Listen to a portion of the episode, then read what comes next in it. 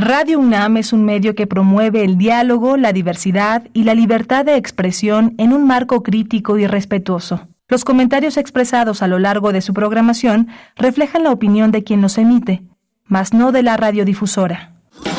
Radio UNAM presenta Primer Movimiento, El Mundo desde la Universidad.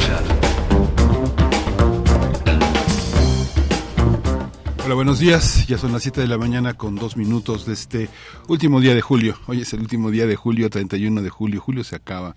Eh, los, los memes con Julio se acaba son extraordinarios y abundan en estas redes. Pues ya, estamos en el último día del mes de julio y estamos arrancando primer movimiento aquí en Radio UNAM, en Adolfo Prieto 133, en la Colonia del Valle. Estamos en primer movimiento en Facebook, en P Movimiento, en Twitter, con ya todo un equipo. Nuestra compañera Tamara Quiroz está atenta de, sus, de su, de su presencia de su participación en estas redes sociales. Estamos eh, completamente en vivo en esta en esta radiodifusora universitaria. Está Rodrigo Aguilar en la, al frente de la producción ejecutiva. Está Andrés Ramírez en, la, en los controles de la cabina y tenemos un menú muy interesante para el día de hoy. Hoy es lunes y la curaduría musical corre a, a cargo de Bruno Bartra que va a estar con nosotros hablando de cuál es la perspectiva que va a cruzar, que va a atravesar esta edición de primer movimiento. Hoy mi compañera Berenice Camacho no, está con nosotros, está este, un poco reposando después de un largo viaje este, transatlántico y bueno, mañana va a estar con nosotros ya prácticamente con toda la energía y con toda la carga que la caracteriza. Bruno Bartra les comentaba, es etnomusicólogo, es sociólogo, es periodista, es DJ, es un amante de la música y un conocedor también de la música, un, músico él, mismo, así que en un ratito va a estar con nosotros. Vamos a tener también instrucciones para hipnotizar de Jonathan Minila. Es un, es un, es un libro, ha escrito un libro, él escribe, él escribe, él escribe relatos, eh, eh, cuentos eh, para niños, para jóvenes, y este libro está ilustrado por Tania Juárez, una estupenda, una estupenda, una estupenda edición de la que vamos a hablar en un rato más con el autor, con Jonathan Minila, que va a estar aquí con nosotros. Es una edición de Planeta. Eh, Jonathan Minila ha escrito es un amante de los gatos, así se define, de la magia, del terror, del infinito, del universo, y cree que los viajes en el tiempo son posibles y, cómo no, si son eh, literarios. Eh, vamos a tener singularidades tecnológicas y TICs el día de hoy en las redes sociales, después de Twitter, Instagram, con la doctora Irene Soria Guzmán. Ella es representante de Creative Commons en México y es especialista en la cultura digital. Vamos a tener también la violación de los derechos humanos de las mujeres privadas de su libertad en el Ceferezo 16. Eh, sea Justicia es la institución que pelea por este reconocimiento, por esta visibilización de este abuso que viven las personas privadas de su libertad, las mujeres. Vamos a hablar con Ángela Guerrero. Ella coordina la organización Sea Justicia Social y Sea Justicia es la que va a hablar, la va, a ser su vocero el día de hoy. Vamos a tener también la migración, Texas y barreras flotantes con el doctor José María Ramos allá en la frontera norte de nuestro país. Eh, eh, José María Ramos lo conoce, es doctor en ciencias políticas y sociología, es profesor e investigador en el Departamento de Estudios de Administración Pública en el Colegio de la Frontera Norte, nuestro COLEF. Es miembro del colectivo CACEDE y especialista en gobernanza, seguridad multidimensional y desarrollo.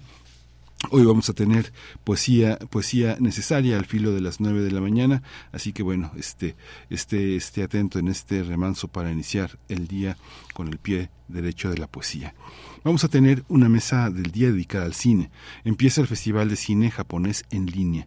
Va a ser muy interesante conversar con Salvador Velasco, él es maestro en estudios fílmicos por la Universidad de Hong Kong, es maestro en estudios sobre Japón por el Colegio de México y un aliado importantísimo en la Fundación Japón en México para hablar de esta selección de películas que conforman este enorme festival de cine japonés que es un, es un lujo tenerlo en Latinoamérica, tenerlo en nuestro país. Así que bueno, este es el menú para el día de hoy. Vamos a ir con Bruno Bartra. Primer movimiento. Hacemos comunidad con tus postales sonoras. Envíalas a primermovimientounam.gmail.com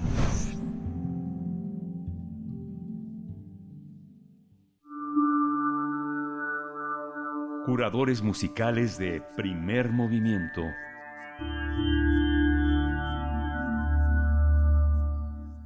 ¿Qué tal Miguel Ángel? Muy buenos días. Eh, y bueno, ya estamos cerrando julio. También le mando un saludo a todo el auditorio de primer movimiento. Y bueno, para, para estos días algo lluviosos, algo un tanto melancólicos que hemos tenido, eh, decidí hacer una selección de, de piezas un tanto melancólicas, pero al mismo tiempo que son eh, covers de, de, éxitos de los 90. Eh, ha habido recientemente eh, pues una tendencia hacia, hacia lo melancólico, principalmente en el indie folk, en el indie rock, etcétera. Em, entonces, bueno, elegí algunas de esas piezas eh, ligadas a esto, pero que remiten a, una cultura incluso eh, masiva y opuesta de, de, la década de los 90, ¿no? Entonces vamos a iniciar con una pieza que, que salió hace unas semanas a cargo de Jimena Sariñana. hizo un cover a, La calle de las sirenas, esa pieza que se hiciera muy famosa por ahí de, de la segunda mitad de los años 90 a cargo de la banda Cabá, que de hecho colabora eh, eh, en esta versión. Y, bueno, aquí eh, lo interesante, bueno, es el contraste que hay con esta versión más melancólica, desde luego que no es para bailar pero es, es, muy buena interpretación. Y, y, bueno, es de, un, de una pieza que, bueno, en su momento eh, yo estaba en las antípodas de ellos, es decir, a mí me gustaba todo lo que era opuesto a eso, sin embargo, creo que sí eh, pues forma un poco parte de esa gran eh, pues gran cuerpo que es la cultura mexicana de los 90 no eh, de ahí nos vamos a ir a una pieza que creo que ya he puesto en algunas otras ocasiones pero que es una gran versión de Mátenme porque me muero de Caifanes.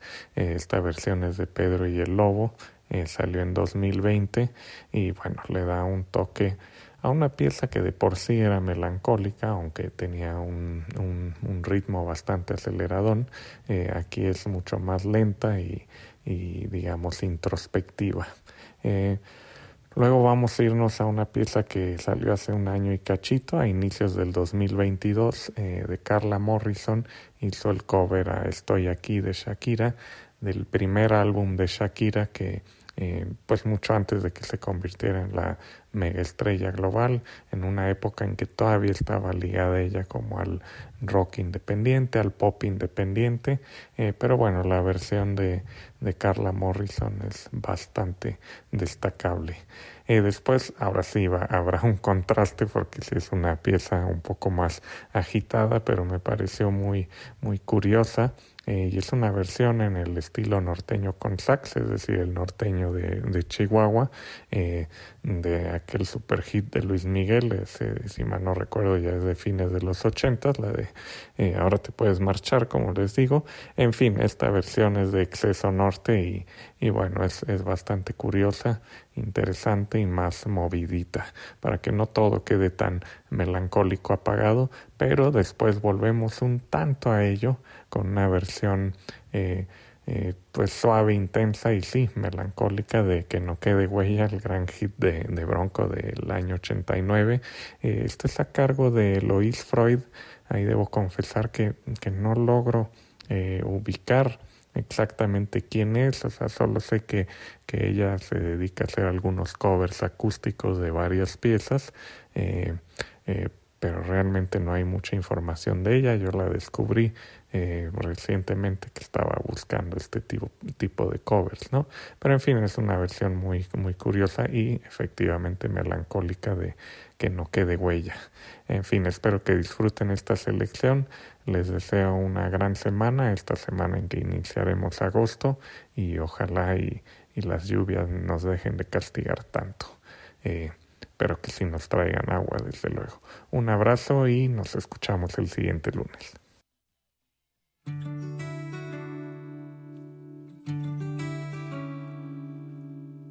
Atraviesan unicornios que son blancos y que brincan sin parar hacia el lado más angosto de la calle. Si te fijas bien arriba del letrero de zapatos hallarás a unas hadas trabajando en un vestido azul. Que solo levantan la cuando los duendes pasan.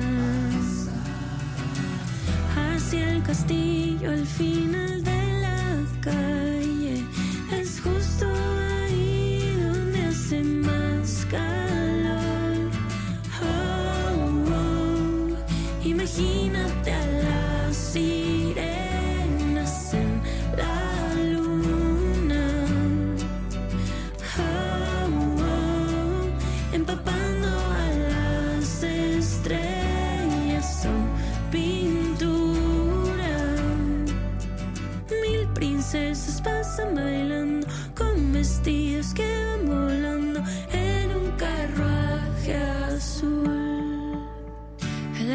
castillo está triste y tiene muy mal humor. Es el fuego enloquecido lo que da calor. Y la bruja su vecina, tarde y noche, un remedio buscará, porque el fuego no lo calma ni el ventilador. Podría pasar mi vida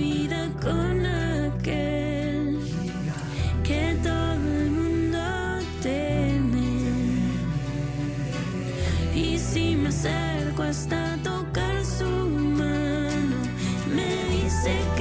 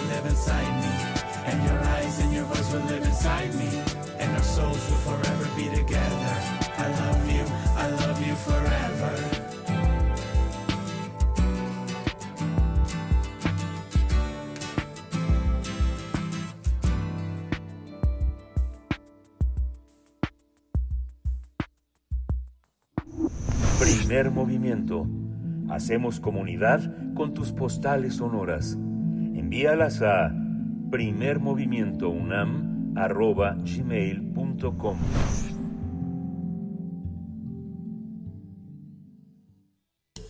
Toma nota y conoce nuestra recomendación literaria. Instrucciones para hipnotizar es el título del libro escrito por Jonathan Minila, en donde el público infantil va a encontrar magia, adivinación e hipnosis. Está publicado por Planeta y Instrucciones para hipnotizar cuenta la historia de la abuela de Mabel, una mujer que incursionó en estos territorios en una época en la que no era fácil que hubiera magas. Sin embargo, la abuela de Mabel pudo abrirse camino y aunque tiempo después dejó este mundo, su presencia se mantiene constante gracias a una serie de cartas que posee Mabel. Jonathan Minila también ha publicado Futuro, El fantasma sin recuerdos y otras historias para niños extraños.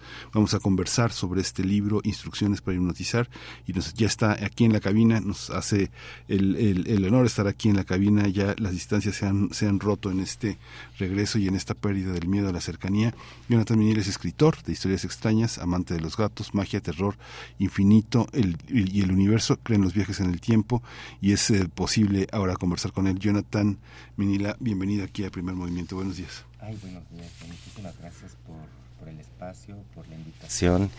Miguel Ángel, este, por, por la oportunidad de hablar de este libro, que es este, pues es un libro para, para, para niños y es este es este pues muy importante que y agradezco mucho que se abra un espacio de para un libro que está eh, dedicado para niños, casi siempre dentro de la literatura, a veces la lo que se llama la literatura infantil, pues es, es visto como para un sector nada más, pero la verdad es que cuando uno se adentra en el mundo de los libros infantiles, descubre que hay grandes historias y grandes este eh, clásicos, por ejemplo, de la literatura infantil que nos van enseñando muchas cosas, ¿no? Podríamos hablar de, por ejemplo, del, del Principito, ¿no? De un clásico de la literatura infantil, pero que, este, que, es un libro que pueden ir para todas las edades. Es básicamente lo que yo intentaba hacer con instrucciones para hipnotizar, que aunque dice que es un libro para a partir de ocho años,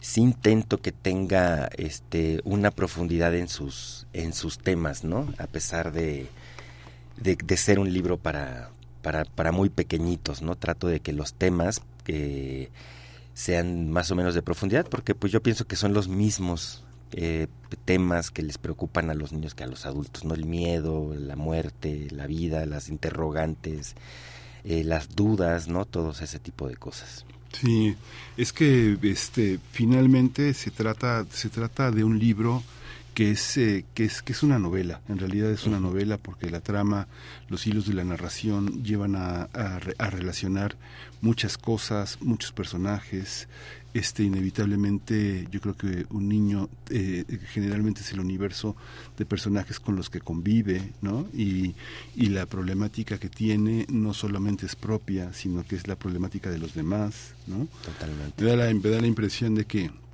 este con ayuda este hasta un niño en la transición entre los 5 y los 6 años lo, lo, puede hacer. Un niño ya de 7 años lo puede leer. Claro. Digamos que tenemos una, una visión muy, muy diversa, Jonathan, porque digamos que eh, hay alumnos en la licenciatura que no pueden leer de corrido. De verdad, claro, es, sí, es sí, algo, el, el, tema de la lectura, pero... de gente de prepa no puede leer de corrido, no sé, un párrafo de cinco oraciones es, les, les, cuesta trabajo, pero hay niños de siete años que sí pueden leer de corrido. Es muy interesante. ¿Cómo, cómo, cómo estás pensando, digamos, que al armar una, es una novela exigente, con todo y que tiene una sencillez, es una novela exigente porque obliga a tener a estar a estar sentado un rato claro. y obliga a los padres también que quieren leerle un libro como este, también sentarse un rato con ellos, no sé, por lo menos unos 5 o sí. 10 minutos antes de dormir, ¿no? Pues hablas de una cosa muy importante que a mí me encanta de los de los libros, que es como esta cuestión del vínculo también más allá de pues de lo de la historia o de todo lo que puede girar en, en, relación a un libro, el vínculo que forma primero desde el escritor y el lector, pero después también de, de los padres, en este caso con los niños, ¿no? Eh, porque hay, hay muchos temas de profundidad, como bien dices, esta es una novela eh, que precisamente yo escribo para adultos y para niños también y la verdad es que escribir para niños por ejemplo requiere de mucho trabajo y de mucho esfuerzo porque estas este, estos entrelazos que se forman a veces en las novelas y que es un, poco más fácil y sencillo hacerlo con el lenguaje como lo estoy haciendo ahorita en este momento, uh -huh. a explicárselo a un niño e ir reduciendo como todas estas problemáticas que bien dices a sus a su universo, ¿no? Que en este caso pues es la familia. O sea, yo siempre voy así como tratando de ejemplificar o cuando he dado talleres para escribir de literatura infantil, les voy contando que pues cuando uno es chico su, su, universo es más es más acotado no casi como un triángulo al revés podría señalarlo uh -huh. yo y cuando vas creciendo tu mundo se va ampliando no uh -huh. y este por, por eso pues sí tiene su gran complejidad porque tiene eh, varios temas, por ejemplo acá habla este, sobre la muerte, un tema que es este, a veces difícil de abordar en la familia, y sobre todo también habla sobre la responsabilidad que a veces los, los pequeñitos tienen sobre la carga familiar, ¿no? porque a veces se vuelven la esperanza de la familia o se quedan en medio de, las, de los problemas familiares. Entonces traes varios, varios puntos que creo que pueden convivir con, el, con la dinámica familiar, con a lo mejor con temas que quieren tratar, ¿no? Por ejemplo, este habla sobre también sobre el feminismo, en algún momento la abuela que fallece era, era maga en una época en su vida cuando no, no era común esto. Eh, también la, el, a veces la, eh, la, la, separación que existe o la lejanía de los padres con los hijos, ¿no? Que a veces es de forma involuntaria, no es algún, no es que uno lo quiera, pero la vida diaria, el trabajo, la dinámica, de pronto se instala uno tanto en estas cosas que los hijos se empiezan a volver este un poco distantes y precisamente como mencionabas la la pandemia, yo creo que ahí, por ejemplo, hubo una dinámica en la que se empezaron a conocer y a reconocer los padres y los hijos, ¿no? Y más o menos sucede esto en, en instrucciones para hipnotizar, porque pues la familia entra como en un duelo eh, todos juntos y, ella, este, la niña se queda con la responsabilidad a través de unas cartas que le deja su abuela de hipnotizar a su familia para que se vuelvan otra vez felices. No sabemos al final si los hipnotiza o no, pero sí sabemos que de alguna forma logra cambiar la dinámica familiar de un, de un estado de tristeza a estar un poco más alegres, ¿no? Y este, pues es un libro que, que, justo pues pueden leerlo de, muy diversas edades. La verdad es que sí existe este, este problema a veces de, de comprensión de lectura y, esto abarca muchas cosas. Eh, por ejemplo, este, a veces el estigma que tienen los libros, ¿no? Que solo tienen que ser así como una cuestión intelectual o de, entrete o de de aprendizaje y tal, y también puede haber entretenimiento y el entretenimiento puede traer temas, temas profundos, ¿no? Mm. Fíjate, Jonathan, que bueno, fue, fue, es interesante porque con todo y que tú eres una persona muy activa, has pertenecido al Sistema Nacional de Creadores, eres un escritor muy activo, no habíamos tenido la oportunidad de cruzarnos en la vida, porque yo también soy un periodista activo, ¿no? Entonces, este, fue muy interesante porque cuando leí la novela, este, me di cuenta de que estaba frente a un, a un autor a la altura del mundo, ¿no? en el sentido en el que hay muchísimos libros infantiles en las librerías y yo leo muchos libros infantiles y de pronto me estaba, estaba frente a un autor eh, eh, muy interesante por la, por la manera de conectar y, de conmover. Creo que hay una parte en la carta de las abuelas, uno dice, ya nadie escribe cartas, pero los niños se comunican con nosotros con papel y lápiz y colores. O sea, todo el tiempo nos están regalando dibujos y todo el tiempo están poniendo mensajes. ¿Cómo no una abuela que en las cartas se manifiesta como alguien decidida a comunicarse con Mabel, este, utiliza también las cartas, ¿no? Este, que es el lenguaje de los niños. O sea, yo no veo que los niños manden correos electrónicos, tweets, ¿no? Digamos, este, es algo, es algo muy interesante. Es algo muy interesante y conmovedor, ¿no? Y que, y que la idea del duelo es muy interesante también porque no, no, no spoileó nada porque este, la, la abuela muere y le deja un paquete de cosas, una maleta de cosas a Mabel. Entonces ella pensó en Mabel para cuando ella no estuviera con ella, ¿no? Cuéntanos un poco cómo, cómo está esa imaginación, porque finalmente este, el, el tema de la muerte es doloroso para todos, aunque hay abuelas que ya son viejas, pero también hay, depende del código postal, hay, hay, abuelas que tienen 35 años, eh, 40 años, porque yo no. creo que la semana pasada me estaba enterando de una exnovia mía que ya va a ser abuela, y dije, no puede ser, y en qué mundo esto, pero pues, y estamos...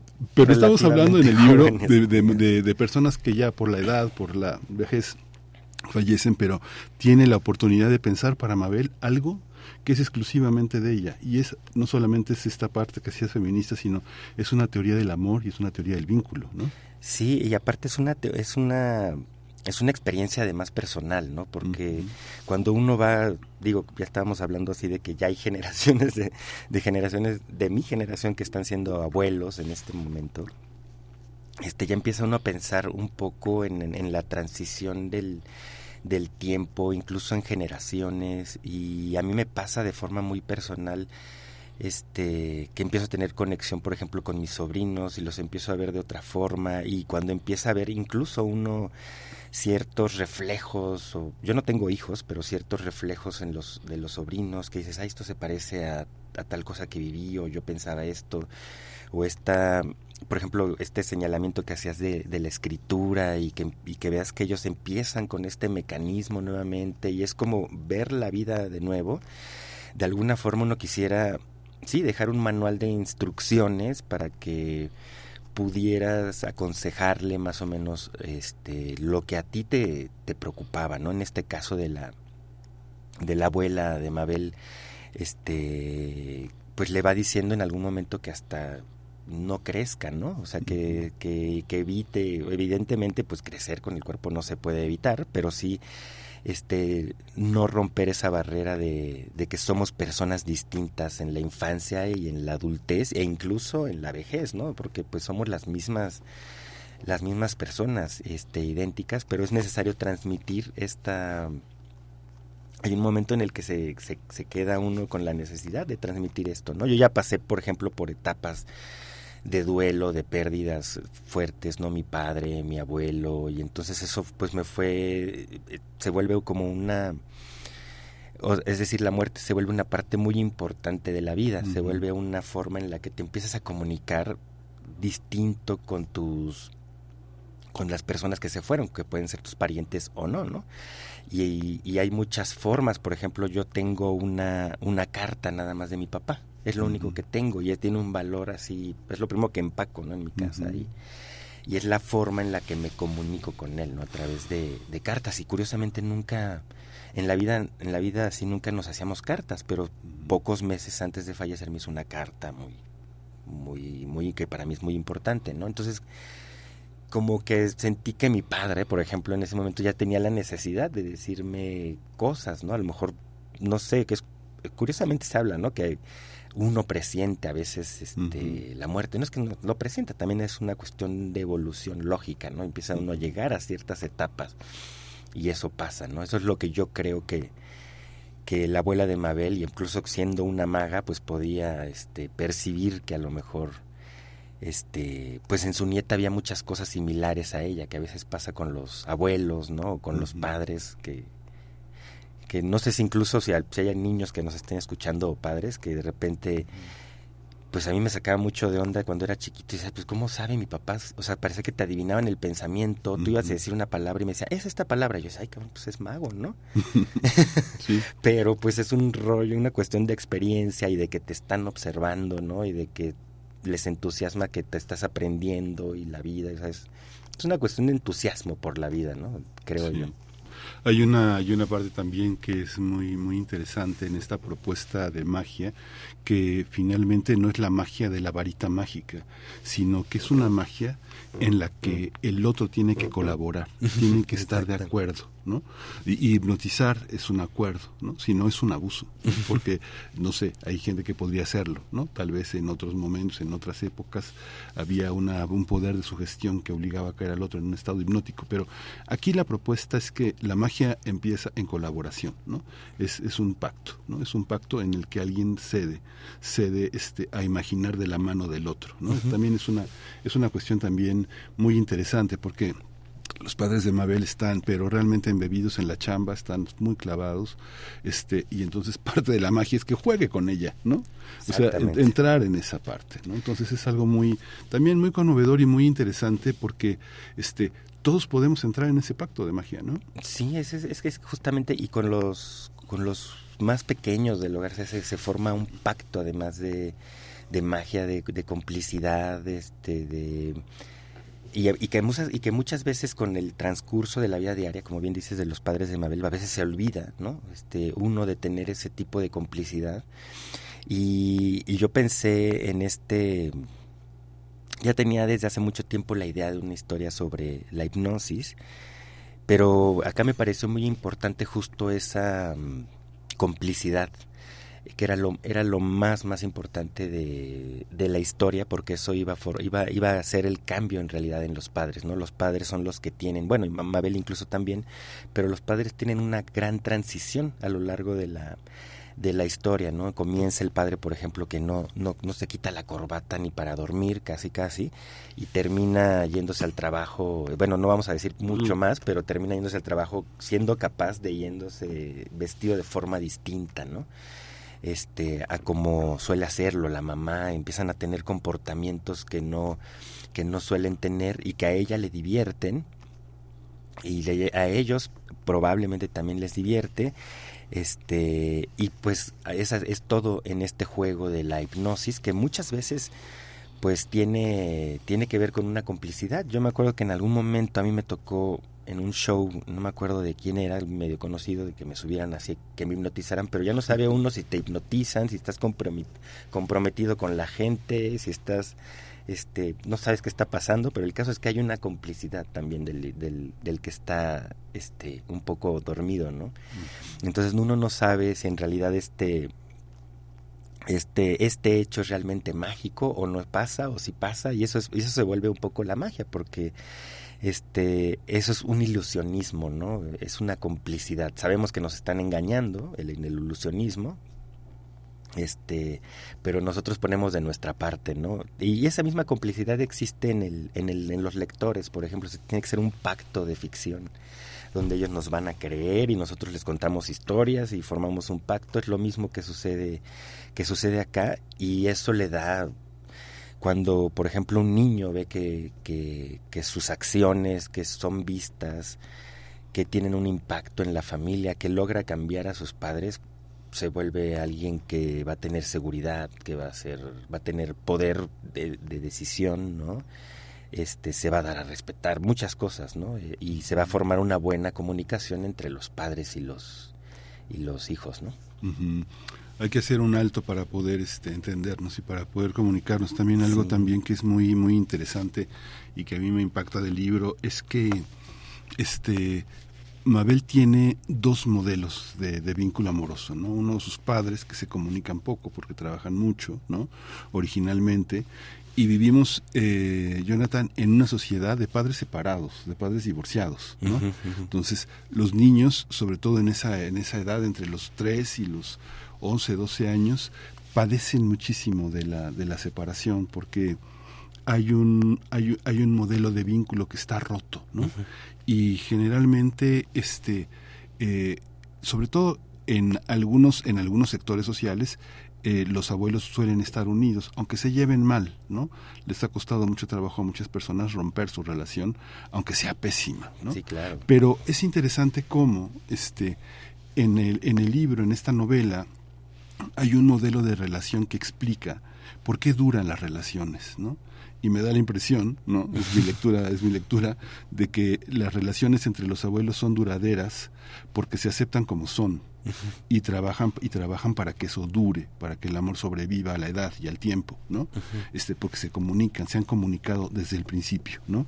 Esta esta parte como como como No, claro, está? claro y, y, además que este que requiere un trabajo, que requiere un esfuerzo, una aceptación del otro y que eh, pues por ejemplo ahora que estamos en, en, justo en épocas distintas donde la tolerancia es, es, es diferente eh, donde la tolerancia es otra este donde ya hay ya hay menos eh, disposición no a, lo, a, los cambios del otro al, humor al, al, saber que hay transiciones que todos podemos estar de buenas de malas tal vivir muchas cosas. Eh, hay una, hay una disposición tal y una observación tal o existía tan tal que la abuela es capaz de saber cómo va a estar la gente después de su fallecimiento, ¿no? O sea, los uh -huh. conoce también que ella dice, este cuate seguro está así, está sentado así, y así, y sí es y sí, este, hay una, había una estructura familiar antes que en la que sucedían estas cosas, eran capaces de, de leerte la familia y saber qué iba a pasar y saber a quién este, le íbamos a dejar es una, es, es una estructura familiar muy, muy tradicional, pero que sí existen en la Ciudad de México, por ejemplo, ¿no? donde son familias muy, este, muy, muy, muy juntas en la casa, vive el abuelo y están este, estructuradas para funcionar en el trabajo, este, y que los, y que los niños tienen un papel muy importante, ¿no? Este, para, para funcionar, para el funcionamiento de la dinámica familiar, sino es que en algunos casos se vuelven indispensables casi para que o, o el, punto de unión de toda la familia, ¿no? Uh -huh. y, y, este y los niños son muy observadores. También ellos son capaces de tal cual como como la abuela, pues ir viendo cómo van a reaccionar los padres, este pues es muy interesante, ¿no? Este que los niños todavía pose, poseen esa capacidad de, de, aceptación del otro, de los humores, de la cuestión física, de muchas cosas, ¿no? Eso, más bien se vuelve como una un aprendizaje muy muy adelante, muy en el tiempo, pero que todavía se puede este trabajar, creo yo.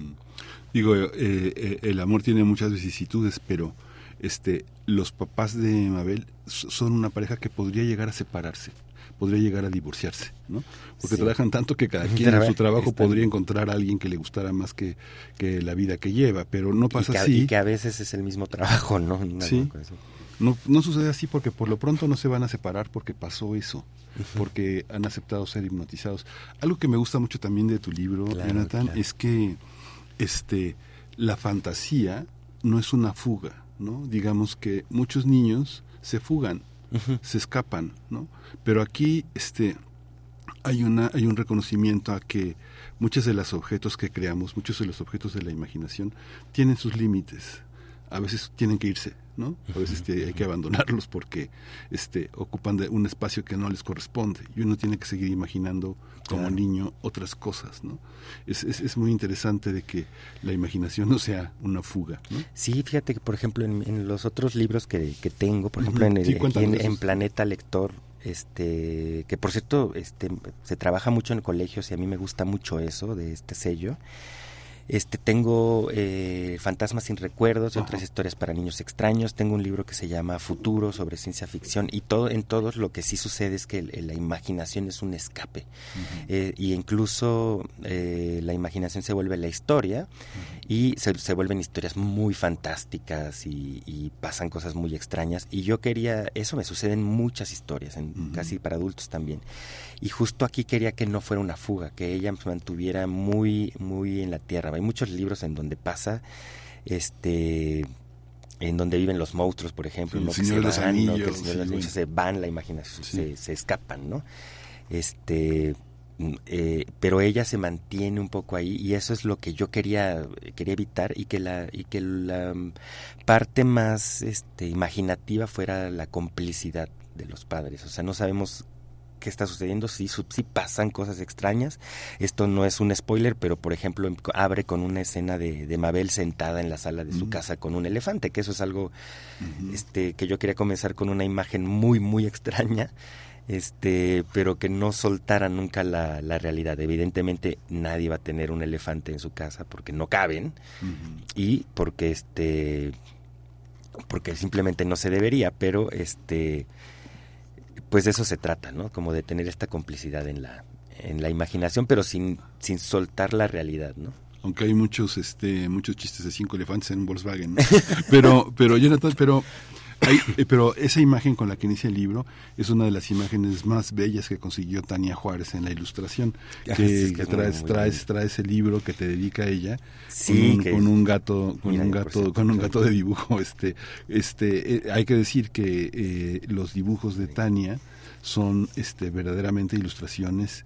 Yo no sé si sean ilustraciones o una o un lenguaje yo no sé cómo trabajaron los dos pero son- es un acompañamiento muy muy interesante porque sí van sí van de la mano ¿no? es algo que está muy compenetrada en su un poco que nos comentes esa esa relación para cerrar la conversación. Sí, es, es, es, es, es padrísimo lo- todo lo que hay atrás de un libro, porque yo siempre que hablo del, de los libros, sobre todo infantiles, siempre existe un editor que es, digamos, como el director de orquesta, que es aquel que planea el libro, que le da, este, eh, va dándole forma y va trabajando un poco con el autor.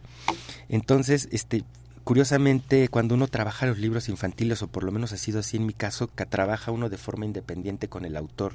Incluso el, Mm, el editor evita casi que a toda Que se costa que junten. se junten, o sea, que nos juntemos. Yo creo que por, para que no Sí. mezcle uno cosas y ya viene la, ya viene el, ya viene después. Igual si te van mandando cositas, este, pero es muy poco.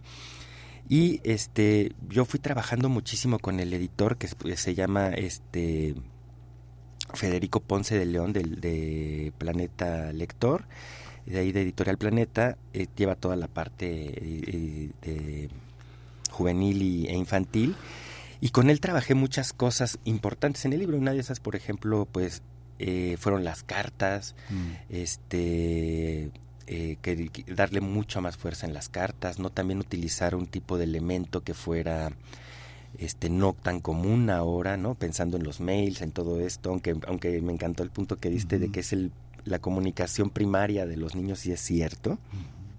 Este, entonces él entró también en un proceso de trabajo para las ilustraciones que a mí me encantaron. La verdad es que entró Sí. ella en la, en la dinámica eh, padrísima de, de- de transmitir la personalidad de cada uno. Incluso este, tuvimos mucha conexión en cosas sin saberlo. Por ejemplo, a ella le gustan mucho los gatos, a mí también. y este y aquí pues lo pone en la imagen, o sea, lo captura bastante bastante lindo y eso es algo que, que es muy importante en los libros infantiles porque uno este pensaría que que los, las ilustraciones son una descripción gráfica de lo que está diciendo el autor y a veces es una interpretación y se vuelve como, hablando de complicidades, se vuelve como una nueva historia para el lector, ¿no? Como que va generando algo distinto, es una forma, es un complemento más que otra cosa.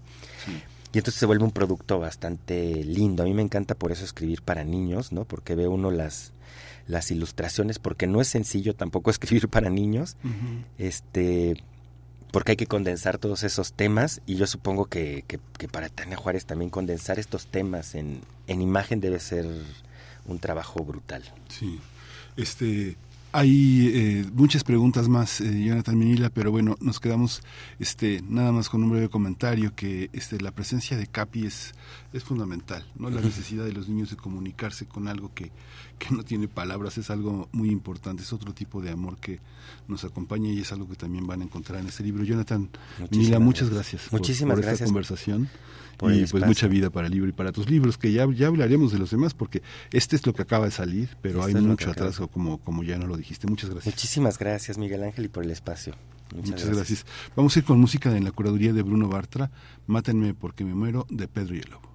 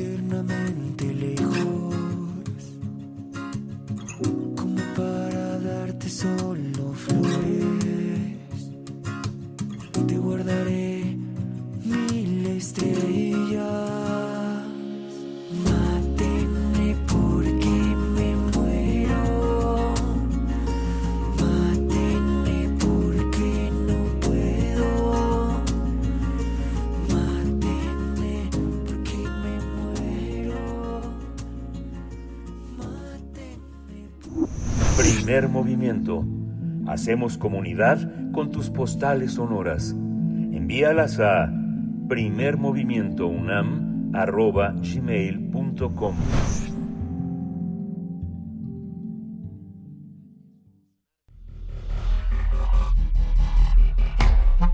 Singularidades tecnológicas y TICs. Ya está Irene Soria en la, eh, en la línea. Irene Soria Guzmán es representante del líder de Creative Commons en México y especialista en la cultura digital. Y hoy el tema que eligió para conversar con nosotros son las redes sociales después de Twitter, Instagram. Eh, doctora Irene Soria, bienvenida. Muchas gracias por estar aquí. Buenos días. Hola, ¿qué tal? Buenos días, Miguel Ángel. Eh, buenos días también a las personas que, que nos escuchan. Feliz último día del mes. ya se nos fue un mes más de, del año. Eh, y pues sí, justamente eh, el tema que quería comentar el día de hoy eh, tiene que ver con, en realidad ya hemos platicado, ¿no? En este espacio hemos hablado ya que Twitter y la compra relativamente reciente el, el, año pasado por parte de del multimillonario Elon Musk, que hablamos ya un poquito de esto, y hace unos días incluso también anunció el, famoso cambio del, del logo, ¿no? Que ya no íbamos a ver al, al, al, pajarito azul famoso, sino que ahora sería una X, desatando nuevamente la controversia y las opiniones encontradas.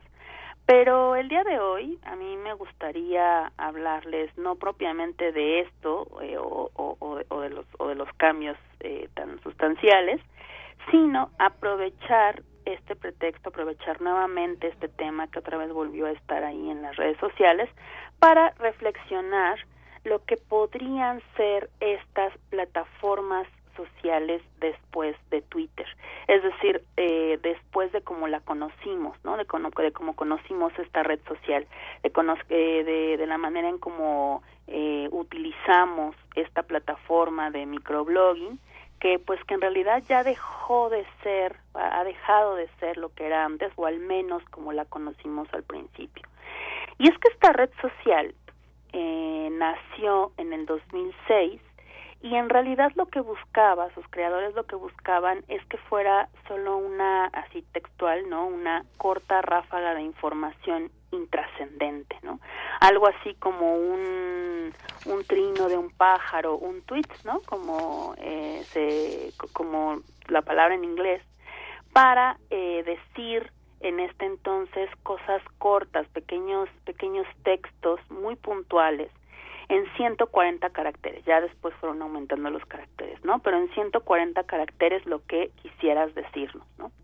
Eh, entonces, algunas personas que comenzaron a hacerse famosas en Twitter, los tuiteros, tuiteras, comenzaron a contar lo que hacían prácticamente, ¿no? Así cualquier paso que daban, se contaban los pensamientos y se echaban como palabras al viento, ¿no? En esta acción que decíamos del microblogging, que justo retomaba el pues la, la, la, idea del blog en ese entonces también muy famoso pero en lugar de hacer todo un post rap este enorme de blog pues eh, lo decías en pocas palabras eras conciso y concisa digamos que se convirtieron en semillas de información no eh, luego conforme la gente comenzó a utilizarlo más, eh, Twitter empezó a ser más habitado, ¿no? Empezó a ser utilizado por más personas en el mundo, pues luego pasamos de poner lo que hacíamos de manera cotidiana a contar lo que estaba pasando a nuestro alrededor. De hecho, la propia plataforma cambió un poco ese ese texto, ¿no? En lugar de decir que, que nos que, que contáramos que estábamos haciendo, la pregunta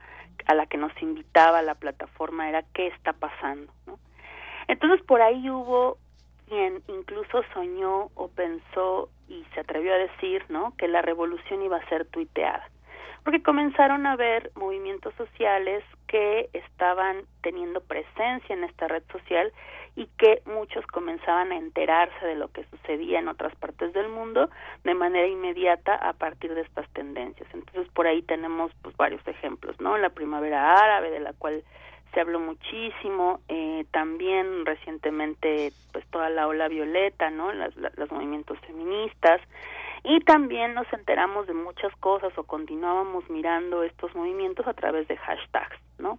El Me Too, eh, Black Lives Matters, y bueno, incluso Twitter se convirtió en su momento en una plataforma de denuncias, ¿no? O sea, de pronto las personas ponían ahí las denuncias de, de, de sus colonias, de sus países, de lo que estaba pasando con sus gobiernos, incluso como una manera de presionar a políticos, a políticas que tenían presencia en esta red social o personalidades, ¿no?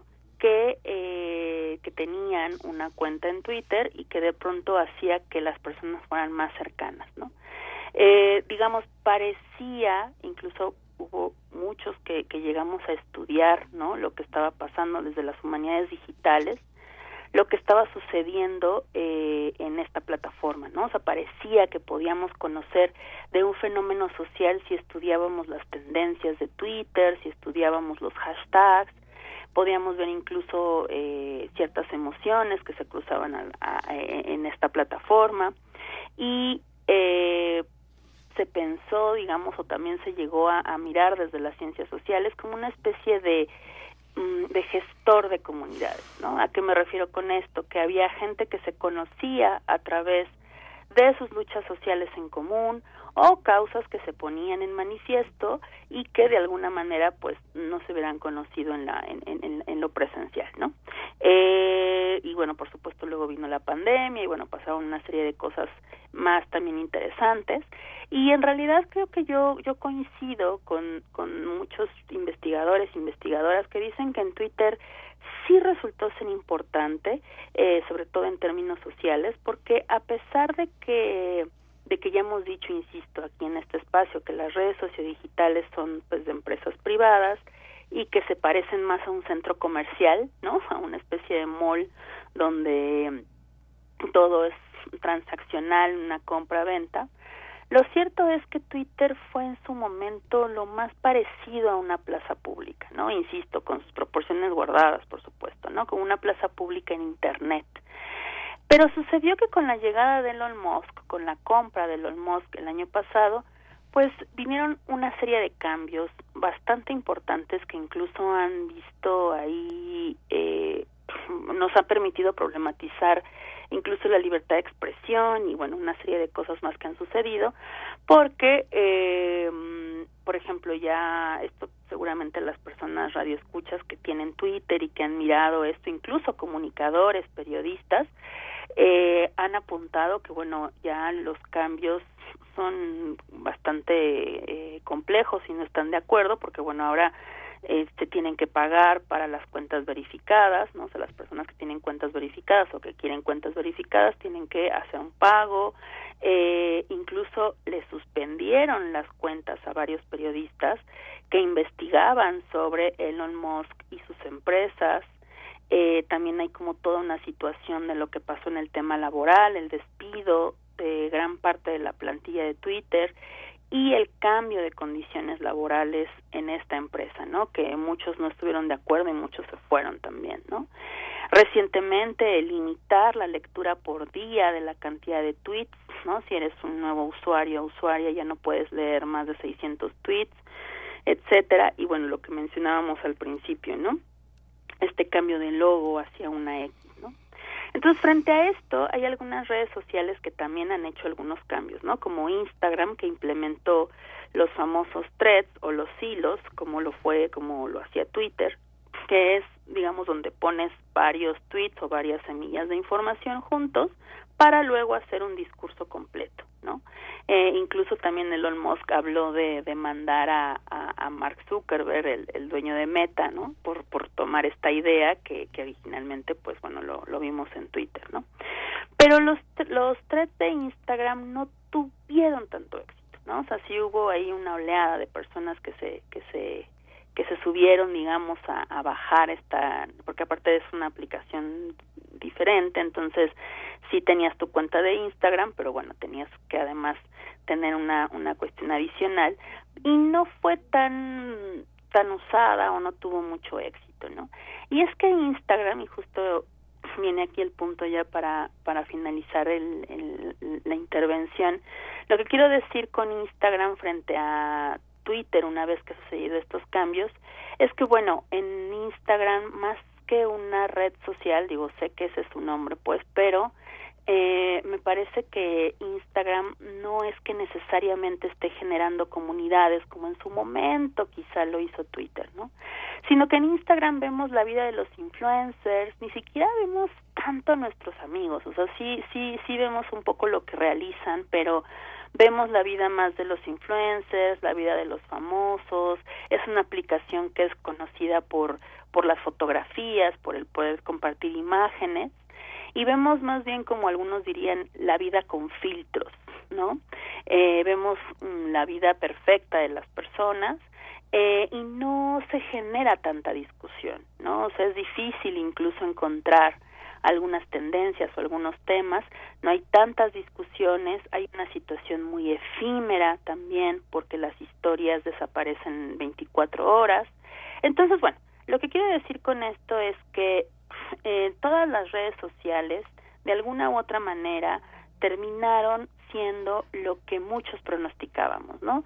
Eh, las empresas intentaron, bueno, estas grandes empresas como Twitter, Meta, lo que fue Facebook, eh, Google incluso, ¿no? Ganar la atención de las personas usuarias en algo como la economía de la atención y luego decirle a los anunciantes y a las empresas que les darían compradores y compradoras, ¿no? Eh, es decir, de alguna manera fue tener la atención, llamar a los a los usuarios, usuarias, usuarias y decirle a las personas, a las empresas que podían tener ahí algo para aumentar sus ganancias. Y luego estas redes sociales pusieron sus reglas, ¿no? Y la cambiaron cada vez y todo el mundo tuvo que atenerse a eso. Entonces, es importante decir que no es necesariamente un espacio seguro para los activismos o para quienes nos dedicamos de alguna manera a las humanidades, ¿no? Para los artes emergentes o para los proyectos independientes, ¿no? Yo por ahí en algún momento decía un poco en broma en mis clases que que habría que tener un botón, ¿no? de expulsión para salirnos de estas redes sociales para cuando un magnate no este comprara estos espacios donde hemos hecho nuestras luchas y donde hemos generado nuestros espacios. Y pues bueno eso de alguna manera ya está pasando. Entonces la invitación a los radioescuchas es que nos cuestionemos incluso el concepto de red social, ¿no? La red social es lo que hacemos las personas, no es una plataforma. La red social son las relaciones que tenemos entre personas y lo hacemos nosotras y nosotros, ¿no? Y si queremos que estas redes sociales, estas redes que hacemos las personas sean mediadas por una interacción, eh, eh perdón, que sean mediadas por alguna plataforma tecnológica, pues preguntarnos cómo queremos que sea esta plataforma tecnológica o cómo queremos que sean estos espacios. Y yo por eso les llamo redes sociodigitales, ¿no? porque las redes sociales lo hacemos las personas. Pues y pues bueno, pensar si existen alternativas ¿no? Y, y, y, cómo serían esas alternativas si funcionan, si no, y de eso hablaremos o me gustaría hablarles en la siguiente eh, participación para que hablemos del Fediverso, a ver si eso tiene algún sentido, si nos sirve, si no, pero bueno, eso ya será para nuestra siguiente, la próxima vez que nos escuchemos. Muchas gracias Irene por esta reflexión tan profunda, tan interesante. Pues sí, hay que armar, hay que armar algo y discutirlo con más, con más espacio. Muchísimas gracias por tu participación. Ya nos dieron las ocho, así que bueno, pues eh, muchas gracias Irene. Muchas gracias a ti, buenos días. Hasta pronto. Nos vamos al corte, regresamos en un par de minutos. Síguenos en redes sociales. Encuéntranos en Facebook como Primer Movimiento y en Twitter como arroba PMovimiento. Hagamos comunidad.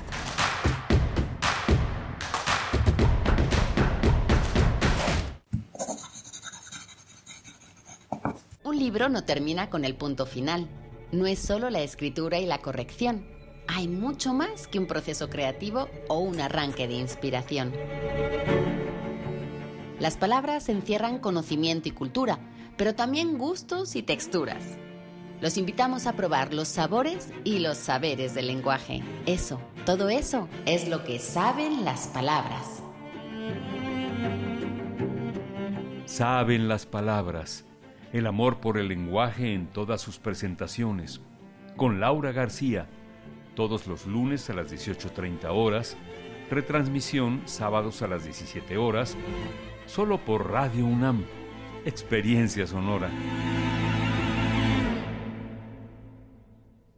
Habla Alejandro Moreno, presidente nacional del PRI. El deber de todo partido político debe ser escuchar a la ciudadanía, obedecer a la gente y no a los intereses de ningún gobierno. Por eso el PRI volvió a escuchar las demandas de las y los mexicanos. Los priistas fortalecemos la unidad y rechazamos a los que siembran la división. El PRI es un partido de alianzas y de palabra. Necesitamos de todas y de todos para que juntos saquemos adelante a México. PRI. Si no quieres quedar peor que una piedra, mejor no consumas crack o piedra. Consumirla daña tu cerebro y tu corazón, causando ansiedad y paranoia. Ahora el narco le añade fentanilo para engancharte desde la primera vez. Y el fentanilo mata. No te arriesgues. Si necesitas ayuda, llama a la línea de la vida 800-911-2000. Secretaría de Gobernación, Gobierno de México. Cultivemos el gusto por el arte escrito y el ejercicio de la imaginación al lado de María Ángeles Comezaña en Al compás de la letra. Rutas literarias para viajar entre textos, poemas y cartas. Todos los jueves a las 18 horas por el 96.1 de FM. Radio UNAM. Experiencia sonora.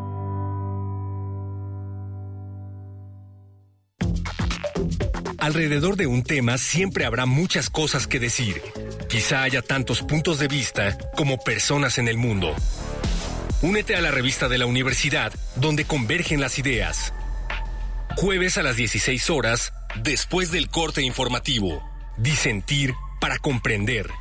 Radio UNAM, Experiencia Sonora.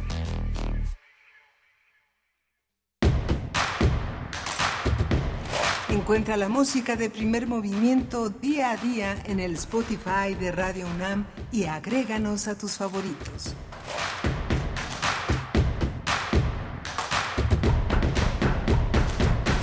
Hola, buenos días. Ya son las 8 de la mañana con 4 minutos en este último día de julio, julio 31.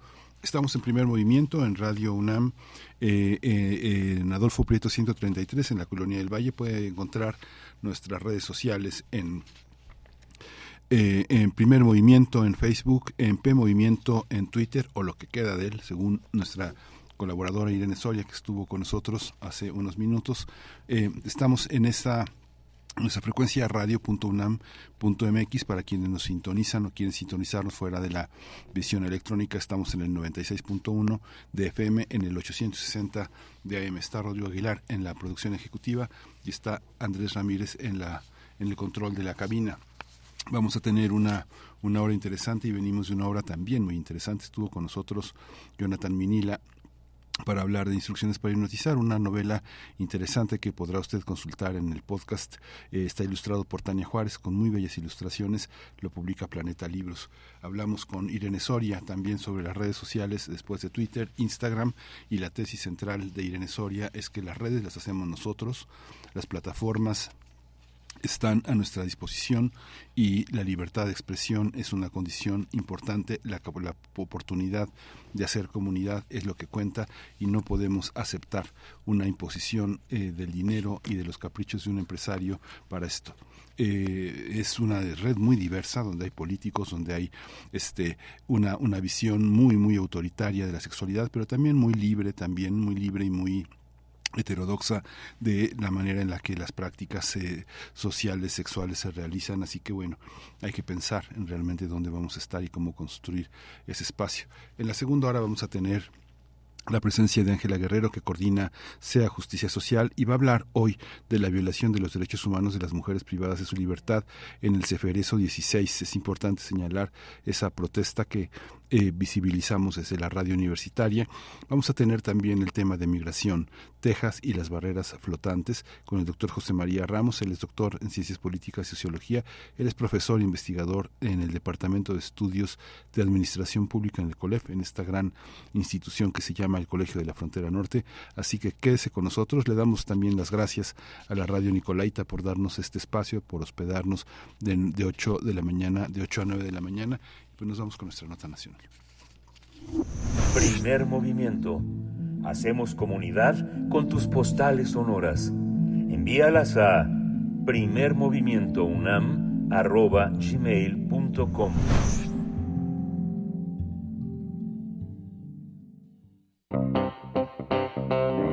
Nota Nacional. SEA Justicia Social denunció recientemente graves violaciones a los derechos humanos de las mujeres privadas de la libertad en el Centro Federal de Readaptación Social número 16, CPS Femenil Morelos.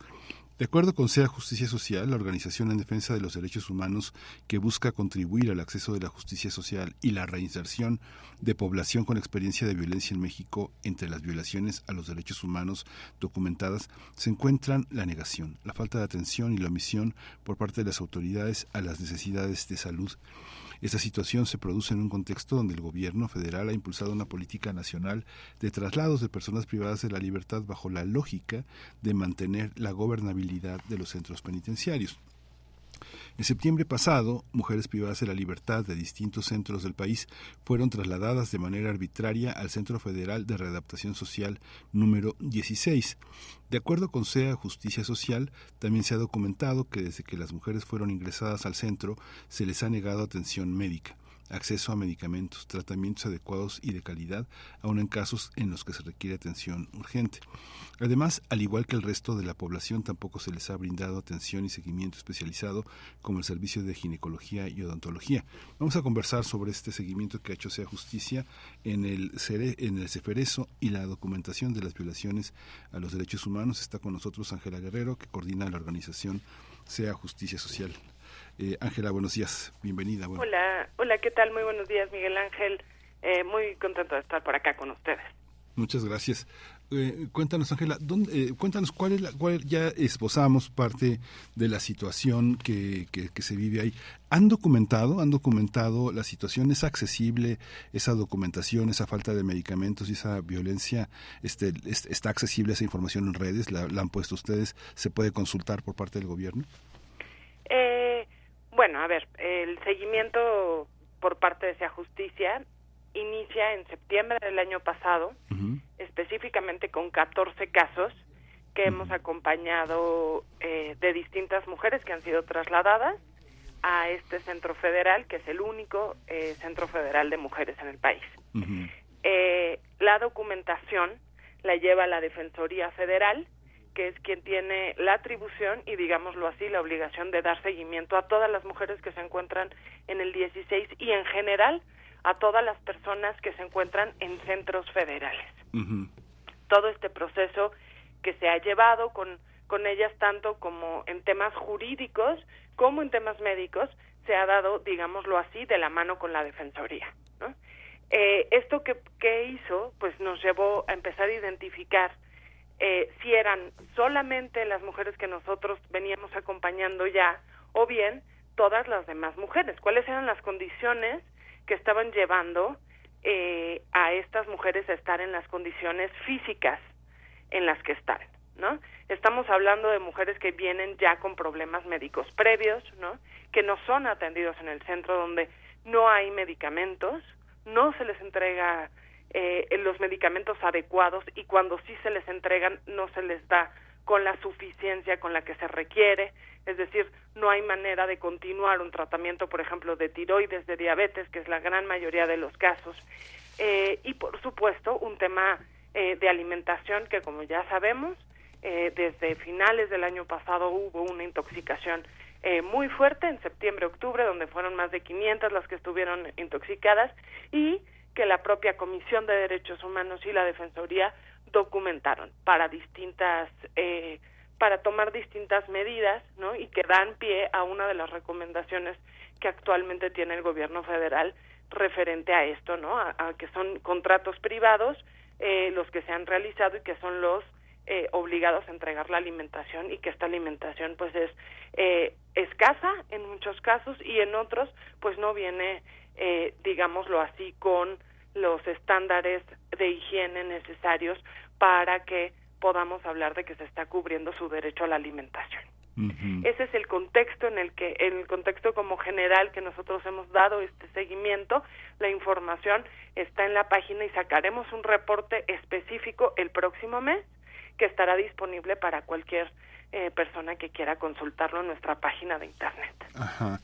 Sí, porque bueno, digamos que no es, no es sencillo documentar, por ejemplo, que se les niegue atención médica o que las recetas este, lleven medicamentos que no están en, el, en, en, en la farmacia, por ejemplo, o en el sistema de salud, o la, el cuestionamiento sobre el tema de los tratamientos adecuados o no. Digamos que tanto en los penales como en la medicina pública hay unas guías de atención, ¿no? ¿Cómo, cómo, cómo saber si los tratamientos son adecuados y de calidad? ¿Cómo documentan eso? ¿Cómo, lo, cómo se sabe? Digamos, si me pusieron un curita o una, una venda.